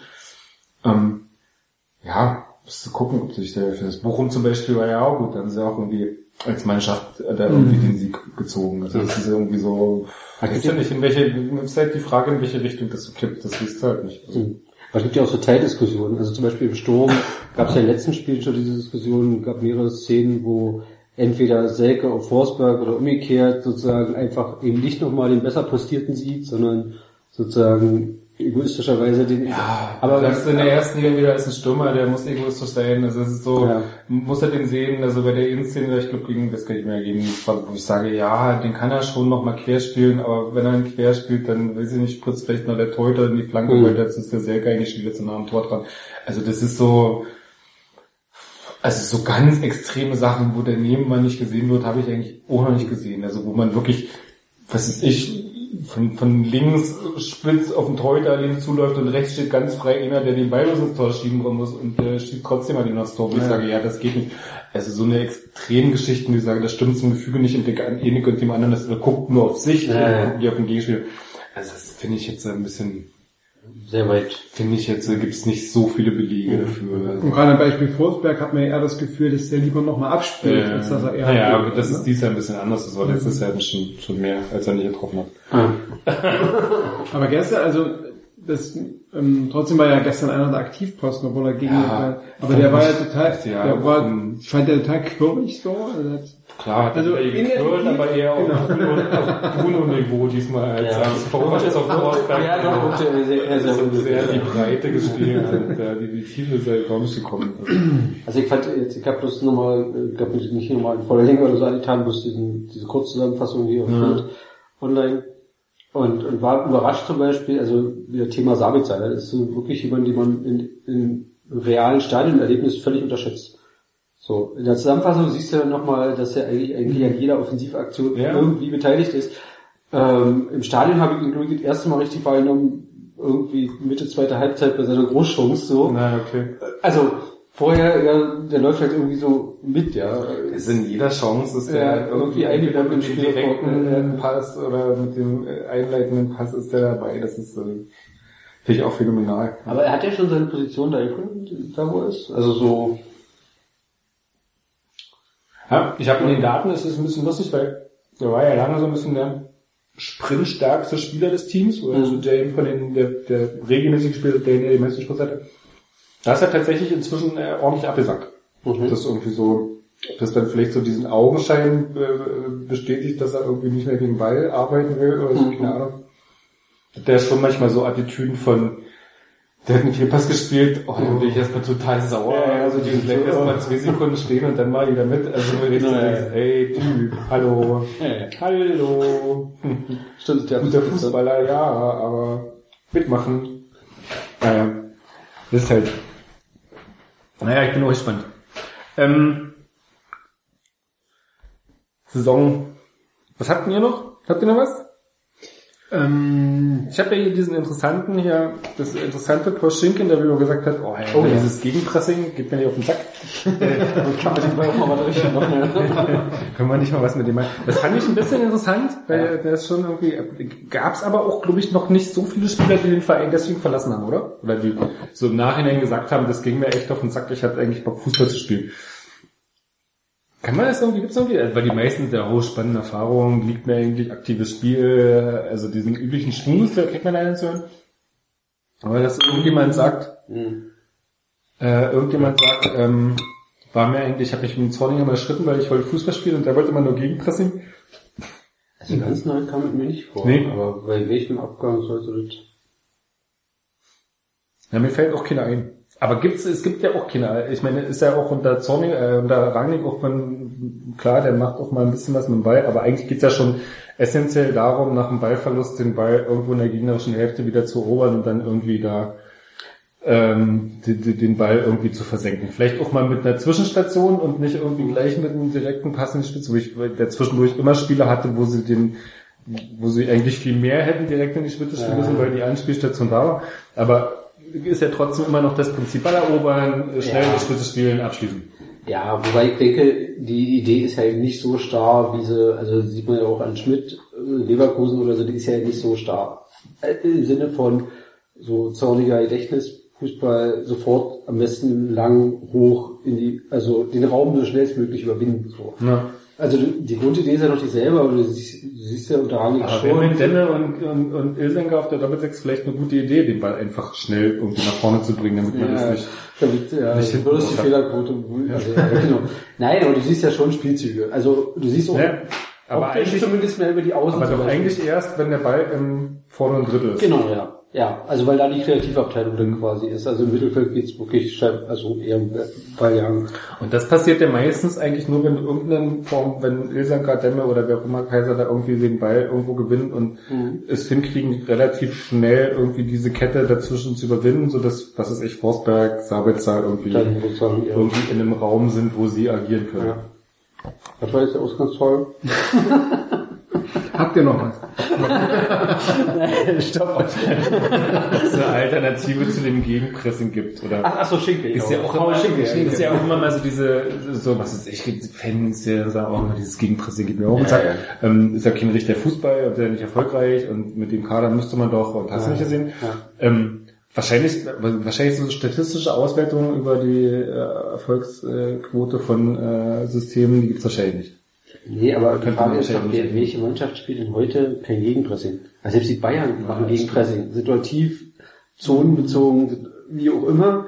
So, aber das ist doch mittlerweile... Ja, aber das Anlaufen. Anlaufen, so im Zweitliga-Vergleich, da ist ja Leipzig schon noch mal ein bisschen extremer als andere Teams. Ja, aber die Bayern spielen eine Dreierkette, Die die steht auch Sandhausen irgendwie kurz vor der Landhaus Mittellinie. Also, so. Ja, aber gut, dann nehmen wir mal den Zweitliga-Vergleich. Nee, das wird aber immer so als Gegenpol. So die Bayern als Ballbesitzmannschaft, aber eigentlich Ja spielen gut, die aber da hat er sich ja auch verändert bei den Bayern. Jetzt der Ja. Guardiola, der spielt ja jetzt auch durch. Ja, und wir haben auch spielerische Elemente oder wir haben auch Spiele mit 53, 55 Prozent Ballbesitz ist eher mittlerweile die, die Norm, denn die Ausnahme sozusagen. Also die Frage ist, welche, Ja gut, weil die anderen den Ball einfach nach vorne kloppen, weil sie nicht haben wollen. Also das ist so, klar hast du dann viel Ja, aber Ball, das ist ja manchmal- die Frage, was du draus machst. Das war ja letztes Jahr das Problem, dass du dann, das war genau dasselbe, die Leute haben den Ball weggekloppt, weil sie irgendwie wussten, wir behalten ihn nicht in unserer Linie, wenn die Ja, uns hier ja. anlaufen, schnell weg mit dem Ball, gucken, Ja, Hauptsache er ist auf der ja. anderen Seite des Spielfelds.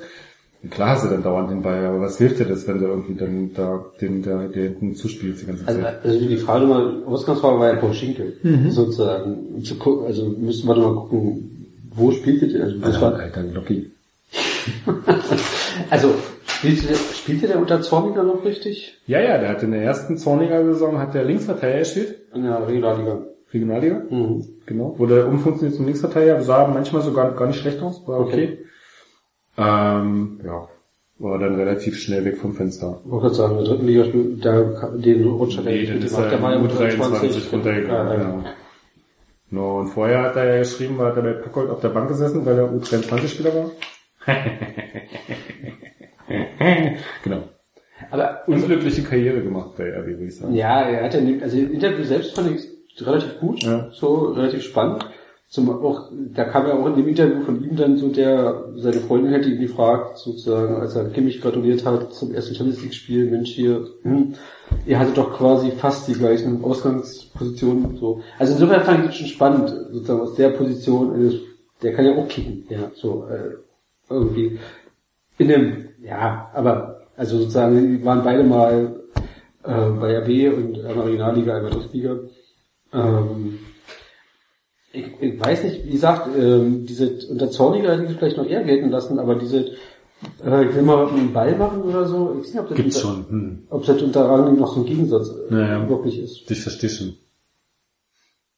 Naja, alles klar. Gegenpressing ist nicht, gegen, heißt, heißt nicht mehr Gegenpressing. Es gibt so ein paar Gegenpressing mit Ballbesitzphase.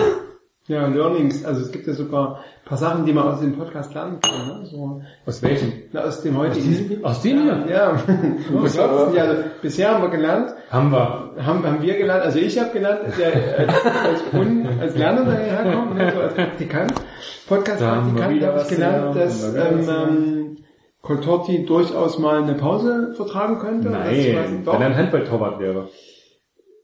Das, was ich gelernt habe, das kannst du Ja, nicht das, aber du wärst der klassische von der Zorniger macht Werner rund. Ist alles. Ich habe ich hab gelernt, ich habe gelernt, was du gelernt hast, kannst du gleich sein.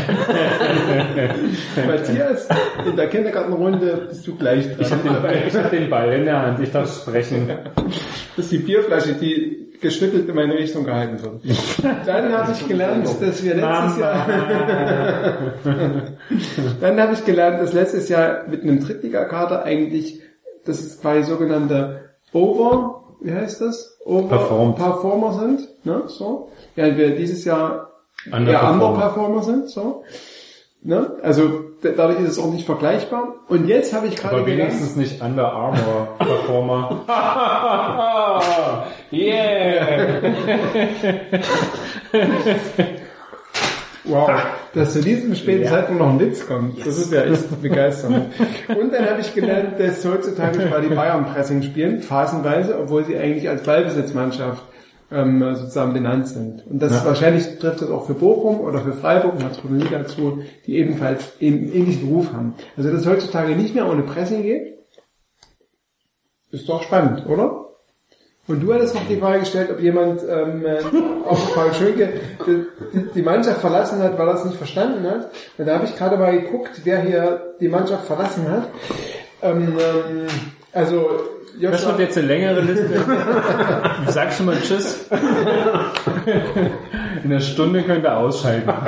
keine Ahnung, ob André Luke das Pressing so gut verstanden hat.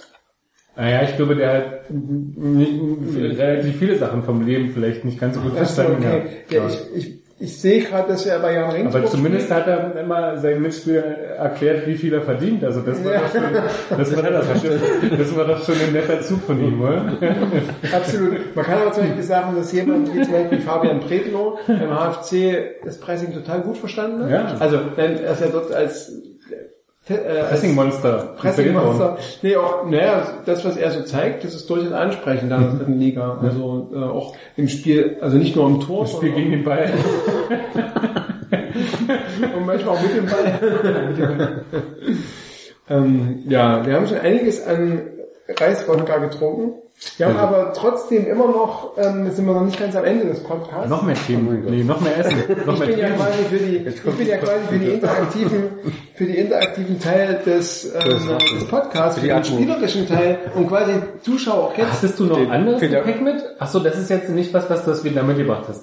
Alles klar. Nee, das kommt jetzt, das, was ich jetzt Das mitgebracht habe, das kommt aus meinem Risiko, Star Wars Risikospiel. Mhm. Es gibt nämlich Risiko, kennt ihr ja das Spiel, und da gibt's auch eine Star Wars Edition. Ist super spannend, da kann man der, auf der dunklen oder auf der guten Seite Okay. sein. Ja, kennt? Raucherpause, ne? Ähm, Gute Idee. ich würde euch gerne fragen, das ist jetzt so ein bisschen dieser, dieser Bastel, der Bastelaspekt des Podcasts, Leute, die jetzt noch da sind, dass sie auch noch dranbleiben und die letzten dreieinhalb Stunden uns auch noch weiterhin folgen. Also Gruppentherapie ist schon irgendwie was, was du gerne hast. Naja, als gelernte gewissen Erzieher, pädagogischen Ansatz hat er schon. als gelernte Kindergärtnerin. Ähm, meine erste Einstiegsfrage, denkt ihr, der achte Platz ist ähm, sechs Punkte entfernt von, äh, von RB. Denkt ihr, dass RB bis zum achten Platz abrutschen kann bis zur Winterpause oder nicht? Das ist quasi jetzt wichtig zu beantworten, weil das würde quasi das nächste Element einführen. Nein. Nein. Nein, okay. Weil der Hintergrund ist, es gibt nämlich bei meinem Star Wars Risiko, gibt es Würfel, die haben acht.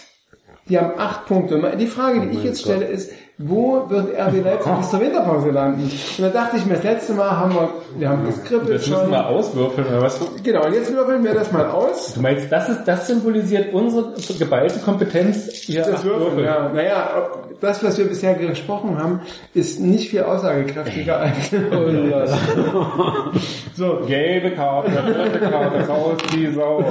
So, also, ich gehe auch mal mit gutem Beispiel voran und das Ja. Wichtige ist natürlich, dass man würfelt, dann den Platz hat und dass man dann das noch begründet, warum es gerade genau dieser Platz sein wird. Also, bei mir ist es der sechste Platz, ne? So, wir, ich glaube, RB, also, RB überwintert, RB überwintert ähm, äh, auf Platz 6. Das heißt, ähm, der sechste Platz ist jetzt nur vier Punkte weg, es sind noch fünf Spiele. Das ist durchaus realistisch. Ähm, aus den nächsten fünf Spielen wird es nur, wird es nur zwölf Punkte geben. Und Ja, das ist echt wenig. Also, ja, warte mal, dann wird es schwierig, die vier Punkte nach unten äh, zu verlieren. ich habe gerade gedacht, fünf Das Spiele. ist uns nicht nur schwierig, sondern unmöglich, glaube ich. Verdammt. So, also Ja, Mathe. aus den nächsten Mir hat man ja mal erklärt, da war ich irgendwie vielleicht so 20 oder so, habe ich überlegt, was ich mal studieren will, hat mir gesagt, Psychologie musste viel, viel Mathe können. hat offensichtlich nicht gestimmt. Die haben mich angeschwindelt. Doch muss ich täusche nur, ich teste eigentlich nur eure Aufmerksamkeit und ihr quasi mit zwölf Punkten, ob das quasi noch rechnerisch möglich ist. Natürlich sind es nur neun Punkte, das heißt genau sechs Punkte werden nicht geholt in den nächsten fünf Spielen, die noch möglich sind. Und die äh, Verfolger, die punkten einfach gnadenlos. Und RB überwintert in der, in der Winterpause als Sechster und wird dadurch ähm, nochmal auf den Transfermarkt zuschlagen. Rangnick wird sich selbst hinterfragen, dann wird tatsächlich möglicherweise wirklich Herr Gistol dann im Winter verpflichtet, erstmal so als, als Co-Trainer, ne? Und dann, Vielleicht Tino Vogel. Erfolgscoach. oder Tino Vogel, da kommen wir noch auf die U23 zu sprechen. Nächstes Mal. Okay, also das ist meine Argumentation für Platz 6. Es ist jetzt einfach, das Spiel gestern war so ein bisschen ein Knackpunkt. Jetzt muss ich die Mannschaft wieder finden. Jetzt sind auch welche weg, Länderspielpause. Dann kommt so. quasi erst zehn Tage wieder und müssen sich erst neu finden. Also deswegen wird es jetzt erstmal im nächsten Spiel nicht so gut laufen. Wir haben die Probleme schon besprochen. Und deswegen auf Platz 6 Winterpause. Aber, und das ist meine Einschränkung, Platz 6 heißt immer noch nur zwei Punkte hinter Platz 3. Oh, Da muss es für die Gegen- Verfolger aber schon laufen. Also, hm, Ich ja. glaube, äh, okay. Sportwetten solltest du vielleicht nicht machen. So, Kai, du, du musst nochmal würfeln. Aha. Das ist doch schon die Einzigen. Ja, ja, Genau. Ich dachte, Hast du schön hingelegt. Oh, Platz drei. 3. Na, das ist ja jetzt wie jetzt. Ich Warum? wollte gerade sagen. Warum Kai? Ja, genau. Erzähl uns doch mal. Begründe das doch mal. Ähm, ja, weil... Drei, ja. Also aktuell sind wir auf Platz 3, richtig? Ja. Und zwar punktgleich mit Pauli und Sankt. St. Pauli Freiburg? und Freiburg einen Punkt hinter. Das Spitzentrio. Nein, drei Mannschaften, so. die ersten drei, alle 26 Punkte. Genau. Dahinter vier Punkte. Der nächste Verfolger, vier Punkte, ist einfach Braunschweig. Warum sogar auf Platz 3? Weil wir die nächsten fünf Spiele, kurz überlegen, ähm, zehn Punkte holen werden. und Freiburg und St. Pauli aber ebenfalls weiter durchpunkten. Und wir zur Winterpause sozusagen die ersten drei den Rest schon klar distanziert haben. Aber wir werden trotzdem auf dem Transfermarkt tätig werden, weil... Moderat, 20 Millionen. Ja, ja, also sagen wir mal, 5, 15 für zwei Positionen. oder so. 15 für jeden, 20 für zwei. Okay. Dann gibt's noch Rebic hinten dran. Ein Compare. ähm, ja genau, ein, ein Sechser und ein Innenverteidiger. äh, wenn man auch den Kimmich ersetzt. So war jetzt im Winter. Alonso. Steht er jetzt nicht auf Abstellgleis bei den Bayern? Kimmich? Ja, ganz so weit ist glaube ich nicht. Wie war's mit Schweinsteiger? Schweinsteiger. Ja, jetzt, Okay, jetzt, jetzt, jetzt, genau, jetzt nochmal zehn Jahre zurück. Dann, ja. jetzt wird Matthias, oh, die zwei. Es wird Ah, immer besser, es wird immer besser. du bist Ganz so ein klar. Optimist, ey. Warum? Na, das ist jetzt zwei ganz klar, weil St. Pauli ist die Over, Overachiever. Overachiever, ja. Oberperf klarer Oberperformer, die stürzen ab, ab jetzt. Ne? Okay. Also Nach dem wir auch 14 schon heute. nach dem, da haben wir den Klassenerhalt jetzt sicher. 4-0 gegen äh, Düsseldorf war Anfang der Saison, ähm, äh, Anfang des Jahres war quasi äh, der Start in ihrer erfolgreichen Serie Richtung Klassenerhalt. Haben Und Sie das schon 4-0, ja, am Anfang der, der äh, heißt heute Anfang was? 2015. In Déjà-vu heute. Déjà-vu. Und ähm, jetzt ist das 4-0 quasi das Ende, das Ende der Volksstory. Das heißt, Anfang, Anfang Ende. Lean, Ende Lean. Noch nicht das Ende von ihnen, er hat ja jetzt 26 Punkte, das reicht ja für die Saison. Klassenhalt ist im Sack. Und man denkt irgendwie seit, seit dem dritten Spieltag, dass die irgendwie abkacken. Und Ach. irgendwie kacken sie doch nicht. du wirst doch St. Pauli nicht mit Darmstadt vergleichen wollen. Das wäre, das wäre, und das wäre unfair. Eine der anderen Geschichten bei meinem Sportradio war übrigens Darmstadt. Nein, ja, nein, nein. Ja, Platz 2 und äh, gewonnen. ja, ich sag, ähm, ja, punktgleich mit Freiburg. Okay. Geht mal in die Winterpause Okay. Und wird mit trotzdem noch deutlichen, deutlichen Vorsprung auf den, ja, Transfermarkt muss immer sein. Ja, okay. Irgendwo muss das Geld, irgendwo müssen, irgendwo müssen unsere Steuergelder und Millionen Ja. dahin, ne? Wer- Irgendwer, muss ja ausgeben.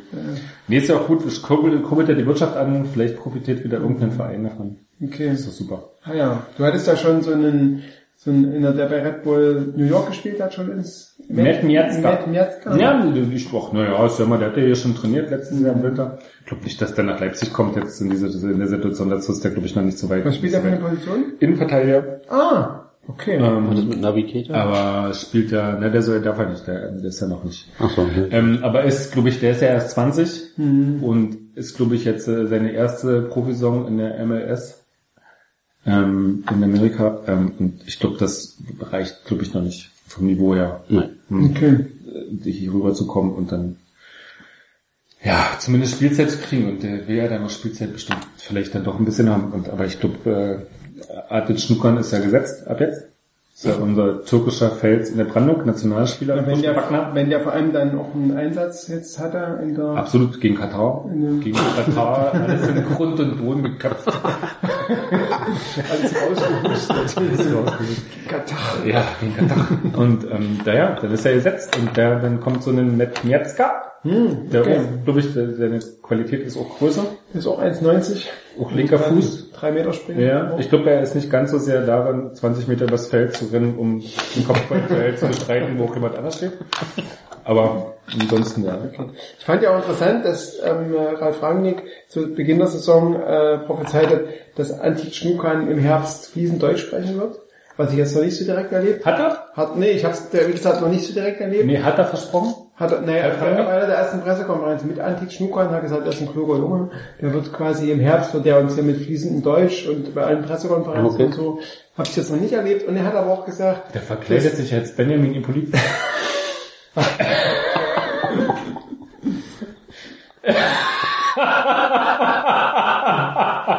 ja, Handgesten zählen nicht im Podcast. Ähm, das, er- das erklären wir jetzt nicht, das Lachen.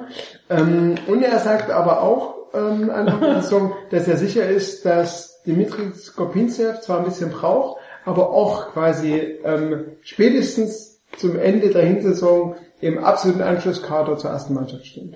Ja, macht ich auch er. erledigt habe. In Liefering. Und spielt hier Youth League. Wie heißt der? Die, die, die, diese Nachwuchs-Champions League? ähm, ja. Spielt er da? Nein, ja, ja. Oh. Der war ist, er, ist er dabei? Okay. Ja. Okay, und wir haben ja noch was zweites Interaktives, Dimitri. was wir vor, vorbereitet haben. Also wir, die Zeit rennt jetzt so, wir wollten eigentlich, wollten wir, wir hatten noch super spannende Themen, wollten wir noch, wir wollten mit euch die Wir hatten auch spannende Themen aber die haben wir leider nicht geschafft.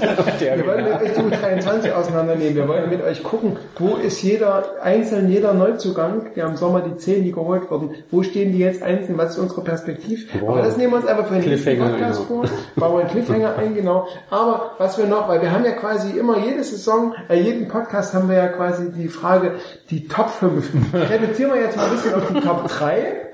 So, die Top 3 ähm, äh, ausgemacht vom Champagner statt Bier Podcast. Ähm, wir man muss natürlich auch ein bisschen mal über den Tellerrand gucken. Es gibt ja nicht nur den Champagner statt Bier Podcast, der natürlich der beste in der zweiten Liga ist, aber es gibt auch noch andere Podcasts. Und ich würde euch gerne fragen, welche sind eure Top 3 von anderen Podcasts speziell auf die zweite Liga? Wir können gerne mal gucken, was es für, also man kann sich da, wenn man sich da mal einen Überblick verschaffen will, kann man bei rassenfunk.de, kann man mal gucken, was es alles für ähm, Podcasts in der zweiten Liga gibt. Ich würde das für euch mal zusammenfassen. Natürlich der beste, ohne Frage, Champagner statt Bier. Steht der in der Liste ganz oben? bei, bei rasen.de sind die Podcasts alphabetisch geordnet, das heißt, Ja, aber dann steht da RB er aber Leipzig. relativ weit oben aber du stehst bei RB Leipzig Doppelpunkt, wirklich, das ne? Genau, also Welches Cham Champagner statt Bier C, ganz klar. Der SCA Champagner statt Bier. genau. ähm, ähm, also ich fasse nochmal zusammen, ich würde hier die, Kennen sie alle. die Ja, kennt ne? man. Aber für die Zuschauer, wir müssen ja die Zuschauer Die können gucken. respektive Die kennen die, die Zuhörer, Die können gucken und müssen mit unseren ähm, drei Top ne, wir kennen quasi von Union, 3? Union Berlin Textilvergehen, St. Pauli, Millern-Ton, FSV Frankfurt, Hang Casting, Kaiserslautern, Betzing, Hangcasting. Hang? Am Hang, Bornheimer Hang. Hang, aber da müssen die sich aber anders nennen, weil wenn die sich so schreiben, Hang Casting, also wenn die, Casting Englisch, dann, dann ist doch klar, dass du das erste, das erste Wort im Substantiv auch Englisch Podcast ist aussprichst. doch eingedeutscht. Ich hab kein englisches Wort. Freiburg Füchseltag, Talk. Nein, der zählt nicht, der ist Füchsel wohl Talk. Fußball Sportreihe. Sportreihe. Ähm, äh, Paderborn Padercast, Kräuter Fürth über den grünen Klee, den habe ich heute versucht zu finden. ich Gibt's nicht mehr? gefunden. Also gibt, gab's mal, aber der Achso, in den Folgen- und Kaiserslautern Betzige Bubble, beziehungsweise Betze Marbackens, Marbackens. Der ist okay, also. und dann gibt's von Nürnberg noch den Clubcast oder total beklubbt. Das ist auch Sportradio. Total geglaubt, ja, aber nicht der Club. Ja, ja. Genau, jetzt lasst uns mal, ihr könnt kurz mal in euch gehen, was sind eure Top 3? Ah, das ist schwierig. Aber, aber, ähm, äh, Ich finde, die sind alle gut. Man sollte nicht, man sollte nicht immer so werten. Ja. Das stimmt, die sind alle gut, die haben alle sehr viele positive Eigenschaften, die, die machen ihre Sache alle total gut, Geben sich aber Mühe. trotzdem geben sich Mühe. Die geben sich alle total Mühe und die sind vor allem alle total sympathisch, das kann man schon mal festhalten. So. ja, aber cool. trotzdem gibt es ja wahrscheinlich bei dir auch welche, die du als erstes, als zweites oder drittes am liebsten hörst. Und zunächst möchte ich dich fragen, lieber Matthias, du bist dran. Wer ist in dieser Runde für dich der drittliebste, der drittliebste Podcast, den du am liebsten hörst, wenn du dein Radio einschaltest? Also ich muss ja erstmal sagen, ich höre tatsächlich alle gerne. Ich höre mich selber, das Mikrofon ist falsch gestellt. Wie kann das sein? ähm, ich höre, die, die ich höre, höre ich alle gerne. Betze, Okay. Betze, ich höre Betzige, also, ich- also tatsächlich, Top drei. ich, ich möchte nur mal die drei. die, ich möchte nur sagen, die, die ich höre, damit, damit die Leute mal... Ja, du hast, du hast ist schon gesagt, dass, die, dass du alle hörst. Nicht alle von der Liste, sondern Aber wer ist Nummer drei? alle, die ich höre, sind gut. Okay. Das Du hörst ist- doch Betziger Bubble. Gehört Betziger Bubble zu Top 3? Ähm, nee, Okay. das nicht ganz. Ja. Aber die höre ich auch. Die Okay, was manchmal, ist Top drei? Die sind manchmal ganz sweet, die Betsy Entscheidend Bubble. ist jetzt, Wenn man ja bei? RB-Themen weghört, sind es manchmal ganz sweet. was ist Ihr Herzblatt Top 3? Nummer 3 bei Matthias, Rote Brauseblogger auf der Liste ist oh, Der ein Clubcast. der Clubcast. Warum? Nein, musst du nicht sagen. gut. Okay. Ich habe dir mal gehört, das, das entscheidende Erlebnis war, glaube ich mal, wo, ähm, auch wie hieß der denn? Wo die den aus Aalen verpflichtet hatten. Ah, hier, diesen, äh, Mighty, äh, Mighty, Mi- Mi- ah, ja. hm. Mighty, äh, Der hinterher nicht so schlecht war, wie er Nee, der gemacht gar wurde. nicht so schlecht war. Mighty Möss, Mössner, Mössner. Genau, ja, Mighty Miss. Und dann haben sie so eine ganze Folge, haben sie sich so lustig gemacht über ihren äh, neuen Neuzugang, Zugang. der irgendwie als Top-Zugang avisiert war und das A kam und da haben die ihn zu Mighty Möss. Okay. Mighty Möss. Stimmt, Und der war sehr die war witzig. Sehr gut. Aber auch generell sind die... Kai, was ist dein, dein dritter in den Top 3? Ähm, puh, ähm, also was regelmäßig hören angeht, denke ich auch Clubfans United, also Clubcast. So, aber ich finde auch den, den, der ist ja noch relativ neu, Paracast, sehr, sehr angenehm, von Schwarz und Blau. Ähm, also sehr angenehm mit ruhig, analytischem Format. Okay, Ja. ich würde mich dem anschließen. Padercast ist für mich Nummer drei. Ähm, ähm, weil ich erkläre es danach, warum die anderen. Bei Padercast finde ich es total großartig, wie sympathisch er auf die Leute eingeht, die er interviewt von den anderen Mannschaften. Ja, das stimmt. Und das ist was, also etwas sehr Empathisches, wie er quasi rangeht, auch nicht so, wie wir wollen es abgrenzen, sondern ich will mal verstehen, was bei euch so ist, für mich darauf einstellen und so. Und das finde ich was total angenehmes. Und zudem kommt, das ist bei meinen Top 1 und Top 2, kommt es leider nicht so oft zum Tragen, ähm, äh, ist die kürzer. Eine halbe Stunde Gespräch reicht oft aus, um die wichtigsten Sachen zu sagen. Wie lange sind wir? Sind Naja, naja. Moment. Okay, das war jetzt meine Top 3. Ja, das Was gar nicht. denn? Was ist deine Top Was war 2? deine Top 3? Mein, mein, mein Nummer 3 in den Top 3. Meine Nummer 2. Ja, ist, ja- ist eher so klassisch, ne? Also, da gibt's ja auch keine so richtige Überraschung. Ich würde äh, ranken auf Platz, Platz 2 das Textilvergehen. Mhm. Ja, der Klassiker des Hörens. Je nachdem, welche Besetzung sich zusammenfindet, sehr unterhaltsam, bis manchmal auch eher analytisch. Okay, was ist deine Nummer 2, Kai? Ja, ähm, können wir jetzt Stäbchen Kannst du auslosen. Ja, genau. Melanton oder Textilverkehr, keine Ahnung. ähm, also, ja, zwischen den beiden würde ich kaum was äh, werten wollen. Weil, also im Endeffekt sind es beide super professionelle Formate, die es schaffen, dass man sich sozusagen von 90 Minuten über bis drei Stunden äh, Sachen anhört von einem Verein, der nicht der eigene ist. Also da muss schon sozusagen schon eine gewisse ja, Okay, die Attraktivität da. Nuancierung zwischen 1 und 2. Ähm, naja, Textilvergehen äh, sozusagen kommt regelmäßiger, ist aber in der Tat wirklich von, von der Zusammensetzung manchmal abhängig. So, also es gibt so in der, in der kompletten Zusammensetzung hat ich den meisten Drive. Und es hat natürlich den Nachteil, dadurch, dass es wöchentlich ist, Ja. läuft es sich dann auch manchmal so ein bisschen Ja. tot, weil du ja natürlich über eine Woche nicht immer am oder als wenn du es regelmäßig hörst, als Hörer natürlich auch immer ähm, ja, Ja. Ähnlich, an ähnlichen Dingen dran bist.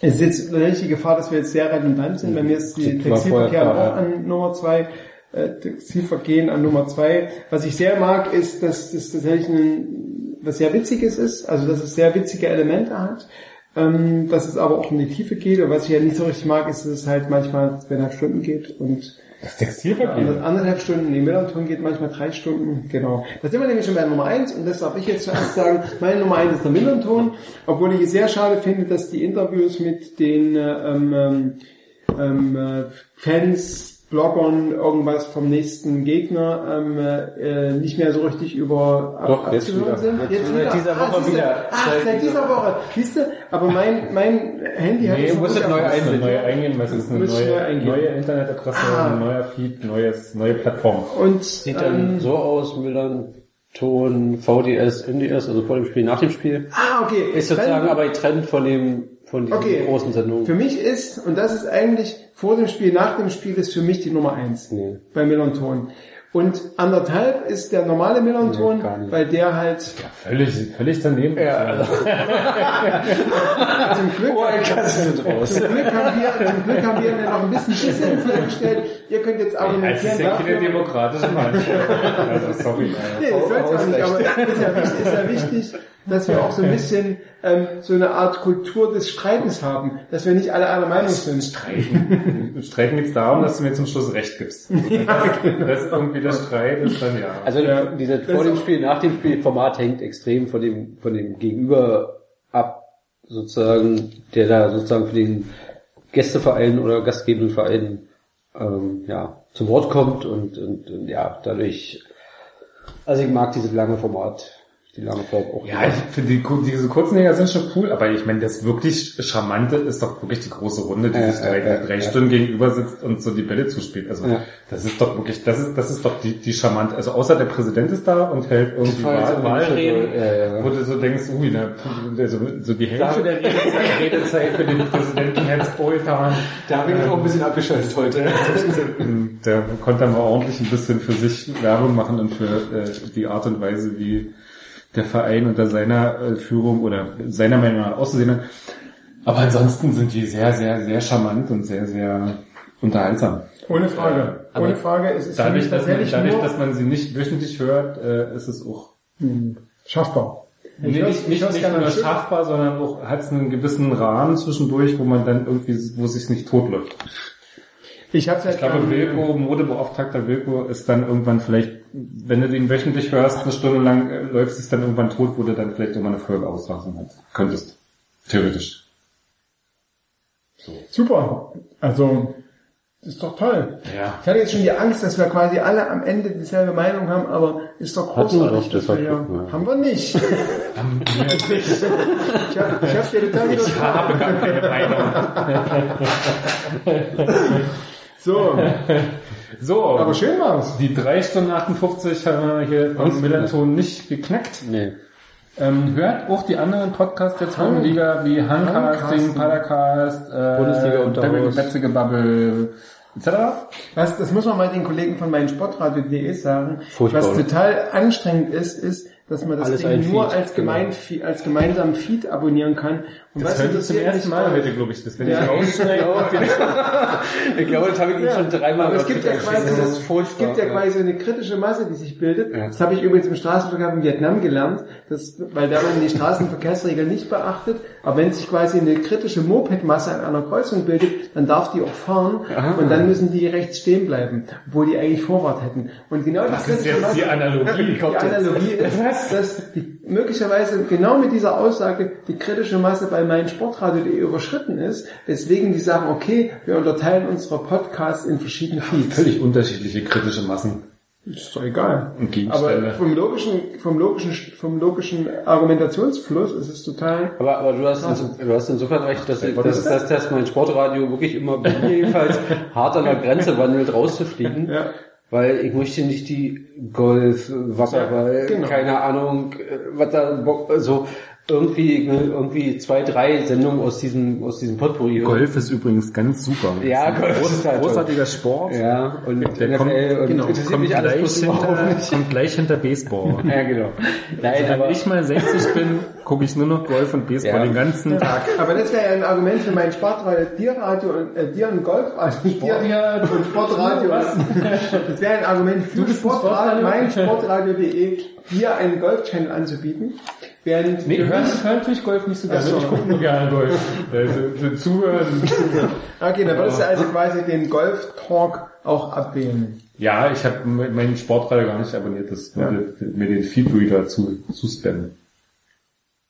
Also ich freue mich ja schon auf die nächste Champagnerische Bierfolge. Ja, Die ich ist freue mich auch sehr. Die ist äh, dann in einem halben Jahr, wenn ihr die Folge hier zu Ende gehört habt. Ein paar Sachen davon, von dem, was wir heute besprochen haben, sind dann vielleicht auch schon eingetreten oder auch nicht.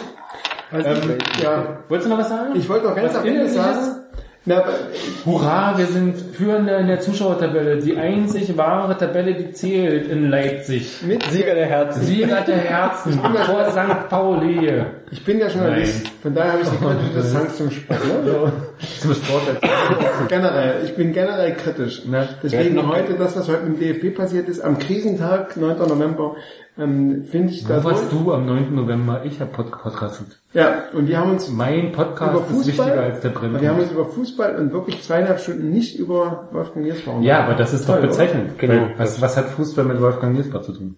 Was ich noch sagen wollte, ist, dass ich gestern die Choreo fand ich ja sehr beeindruckend, aber mir ging es ähnlich wie anderen Kollegen, wir haben die Gesichter nicht erkannt. Und die Kollegen von Sport 1 haben ja den als Dominik Kaiser ähm, äh, das Gesicht, was Dominik Kaiser hätte darstellen sollen, ähm, als Sabitzer äh, verkauft im Fernsehen. Aus wie alle, Michael Bark. Dabei saß, Und dabei haben sie jetzt sowieso alle so eine andere Frisur. Also es ist von dem Friseur auf Ayana, die wir lernen. und ich frage mich, ob man nicht mit So, diesem, ich erklär's mal, der Dirk geht jetzt hier noch seinen Zettel durch eine Runde. genau, ich habe mich auch ein bisschen vorbereitet und ich habe mich gefragt, ob Als man diesen, diesen Spruch, ob in der Ferne oder daheim, äh, wir, wir Rasenballsport, wir sind dabei, ob man den nicht irgendwie Oh, Rasenballsport, wir sind dabei. ob man den nicht auch ähm, sich reimend machen könnte. Du musst die Melodie dazu denken, Rein. dann passt es. Weil wenn, wenn man zum Beispiel singt, ob in der Ferne oder zu Hause, wir machen aus jedem Spiel eine große Sause, das wäre auch super. Da wäre das wird auch zu Brause nicht so weit. Aber genau. Und mit unserer Brause. Falls, falls Fans anderer Vereine zuhören und noch einen Capo brauchen, dann schreibt dann Champagnerstadt Bier, wir haben hier jemanden, der möchte. Und nur mit Brause. Darf aber in Leipzig aus irgendeinem noch nicht ganz klaren Grund darf der er nicht. darf jedenfalls nicht. Darf nicht in Leipzig. Schade, aber hm, Na gut, vielleicht ist ja jemand anders Ihr interessiert könnt ihn an der buchen, ruft an. Wie große, Dichter und sagen es wie uns. große Karrieren frühzeitig zerstört werden. Ja, okay. Capo im Altersheim dann später vielleicht. Ich nehme das. war diese, wie war diese DJ-Werbung? Sie rufen an, ich lege auf. Ja. Ich dichte für Sie. Sie rufen an, ich dichte für Sie. Capo-Sprüche. Eine große Ey, Sause. Ist eine großartige Wahnsinn, Geschäftsidee. Ja. Okay. Dirk, die diskutieren wir jetzt nochmal Das ist Abend. riesen Schlusswort In der war. Aftershow. In der Aftershow, ja. Wir gehen jetzt in den, in den VIP-Club.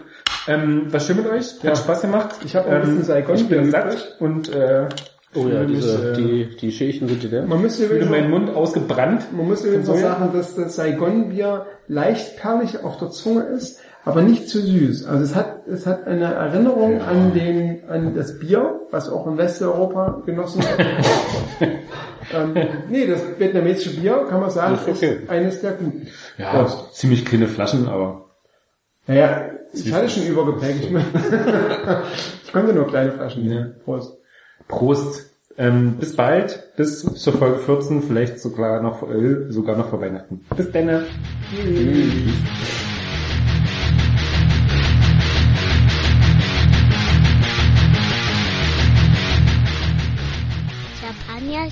Bier. Erdäpfelfisch im Podcastbecken.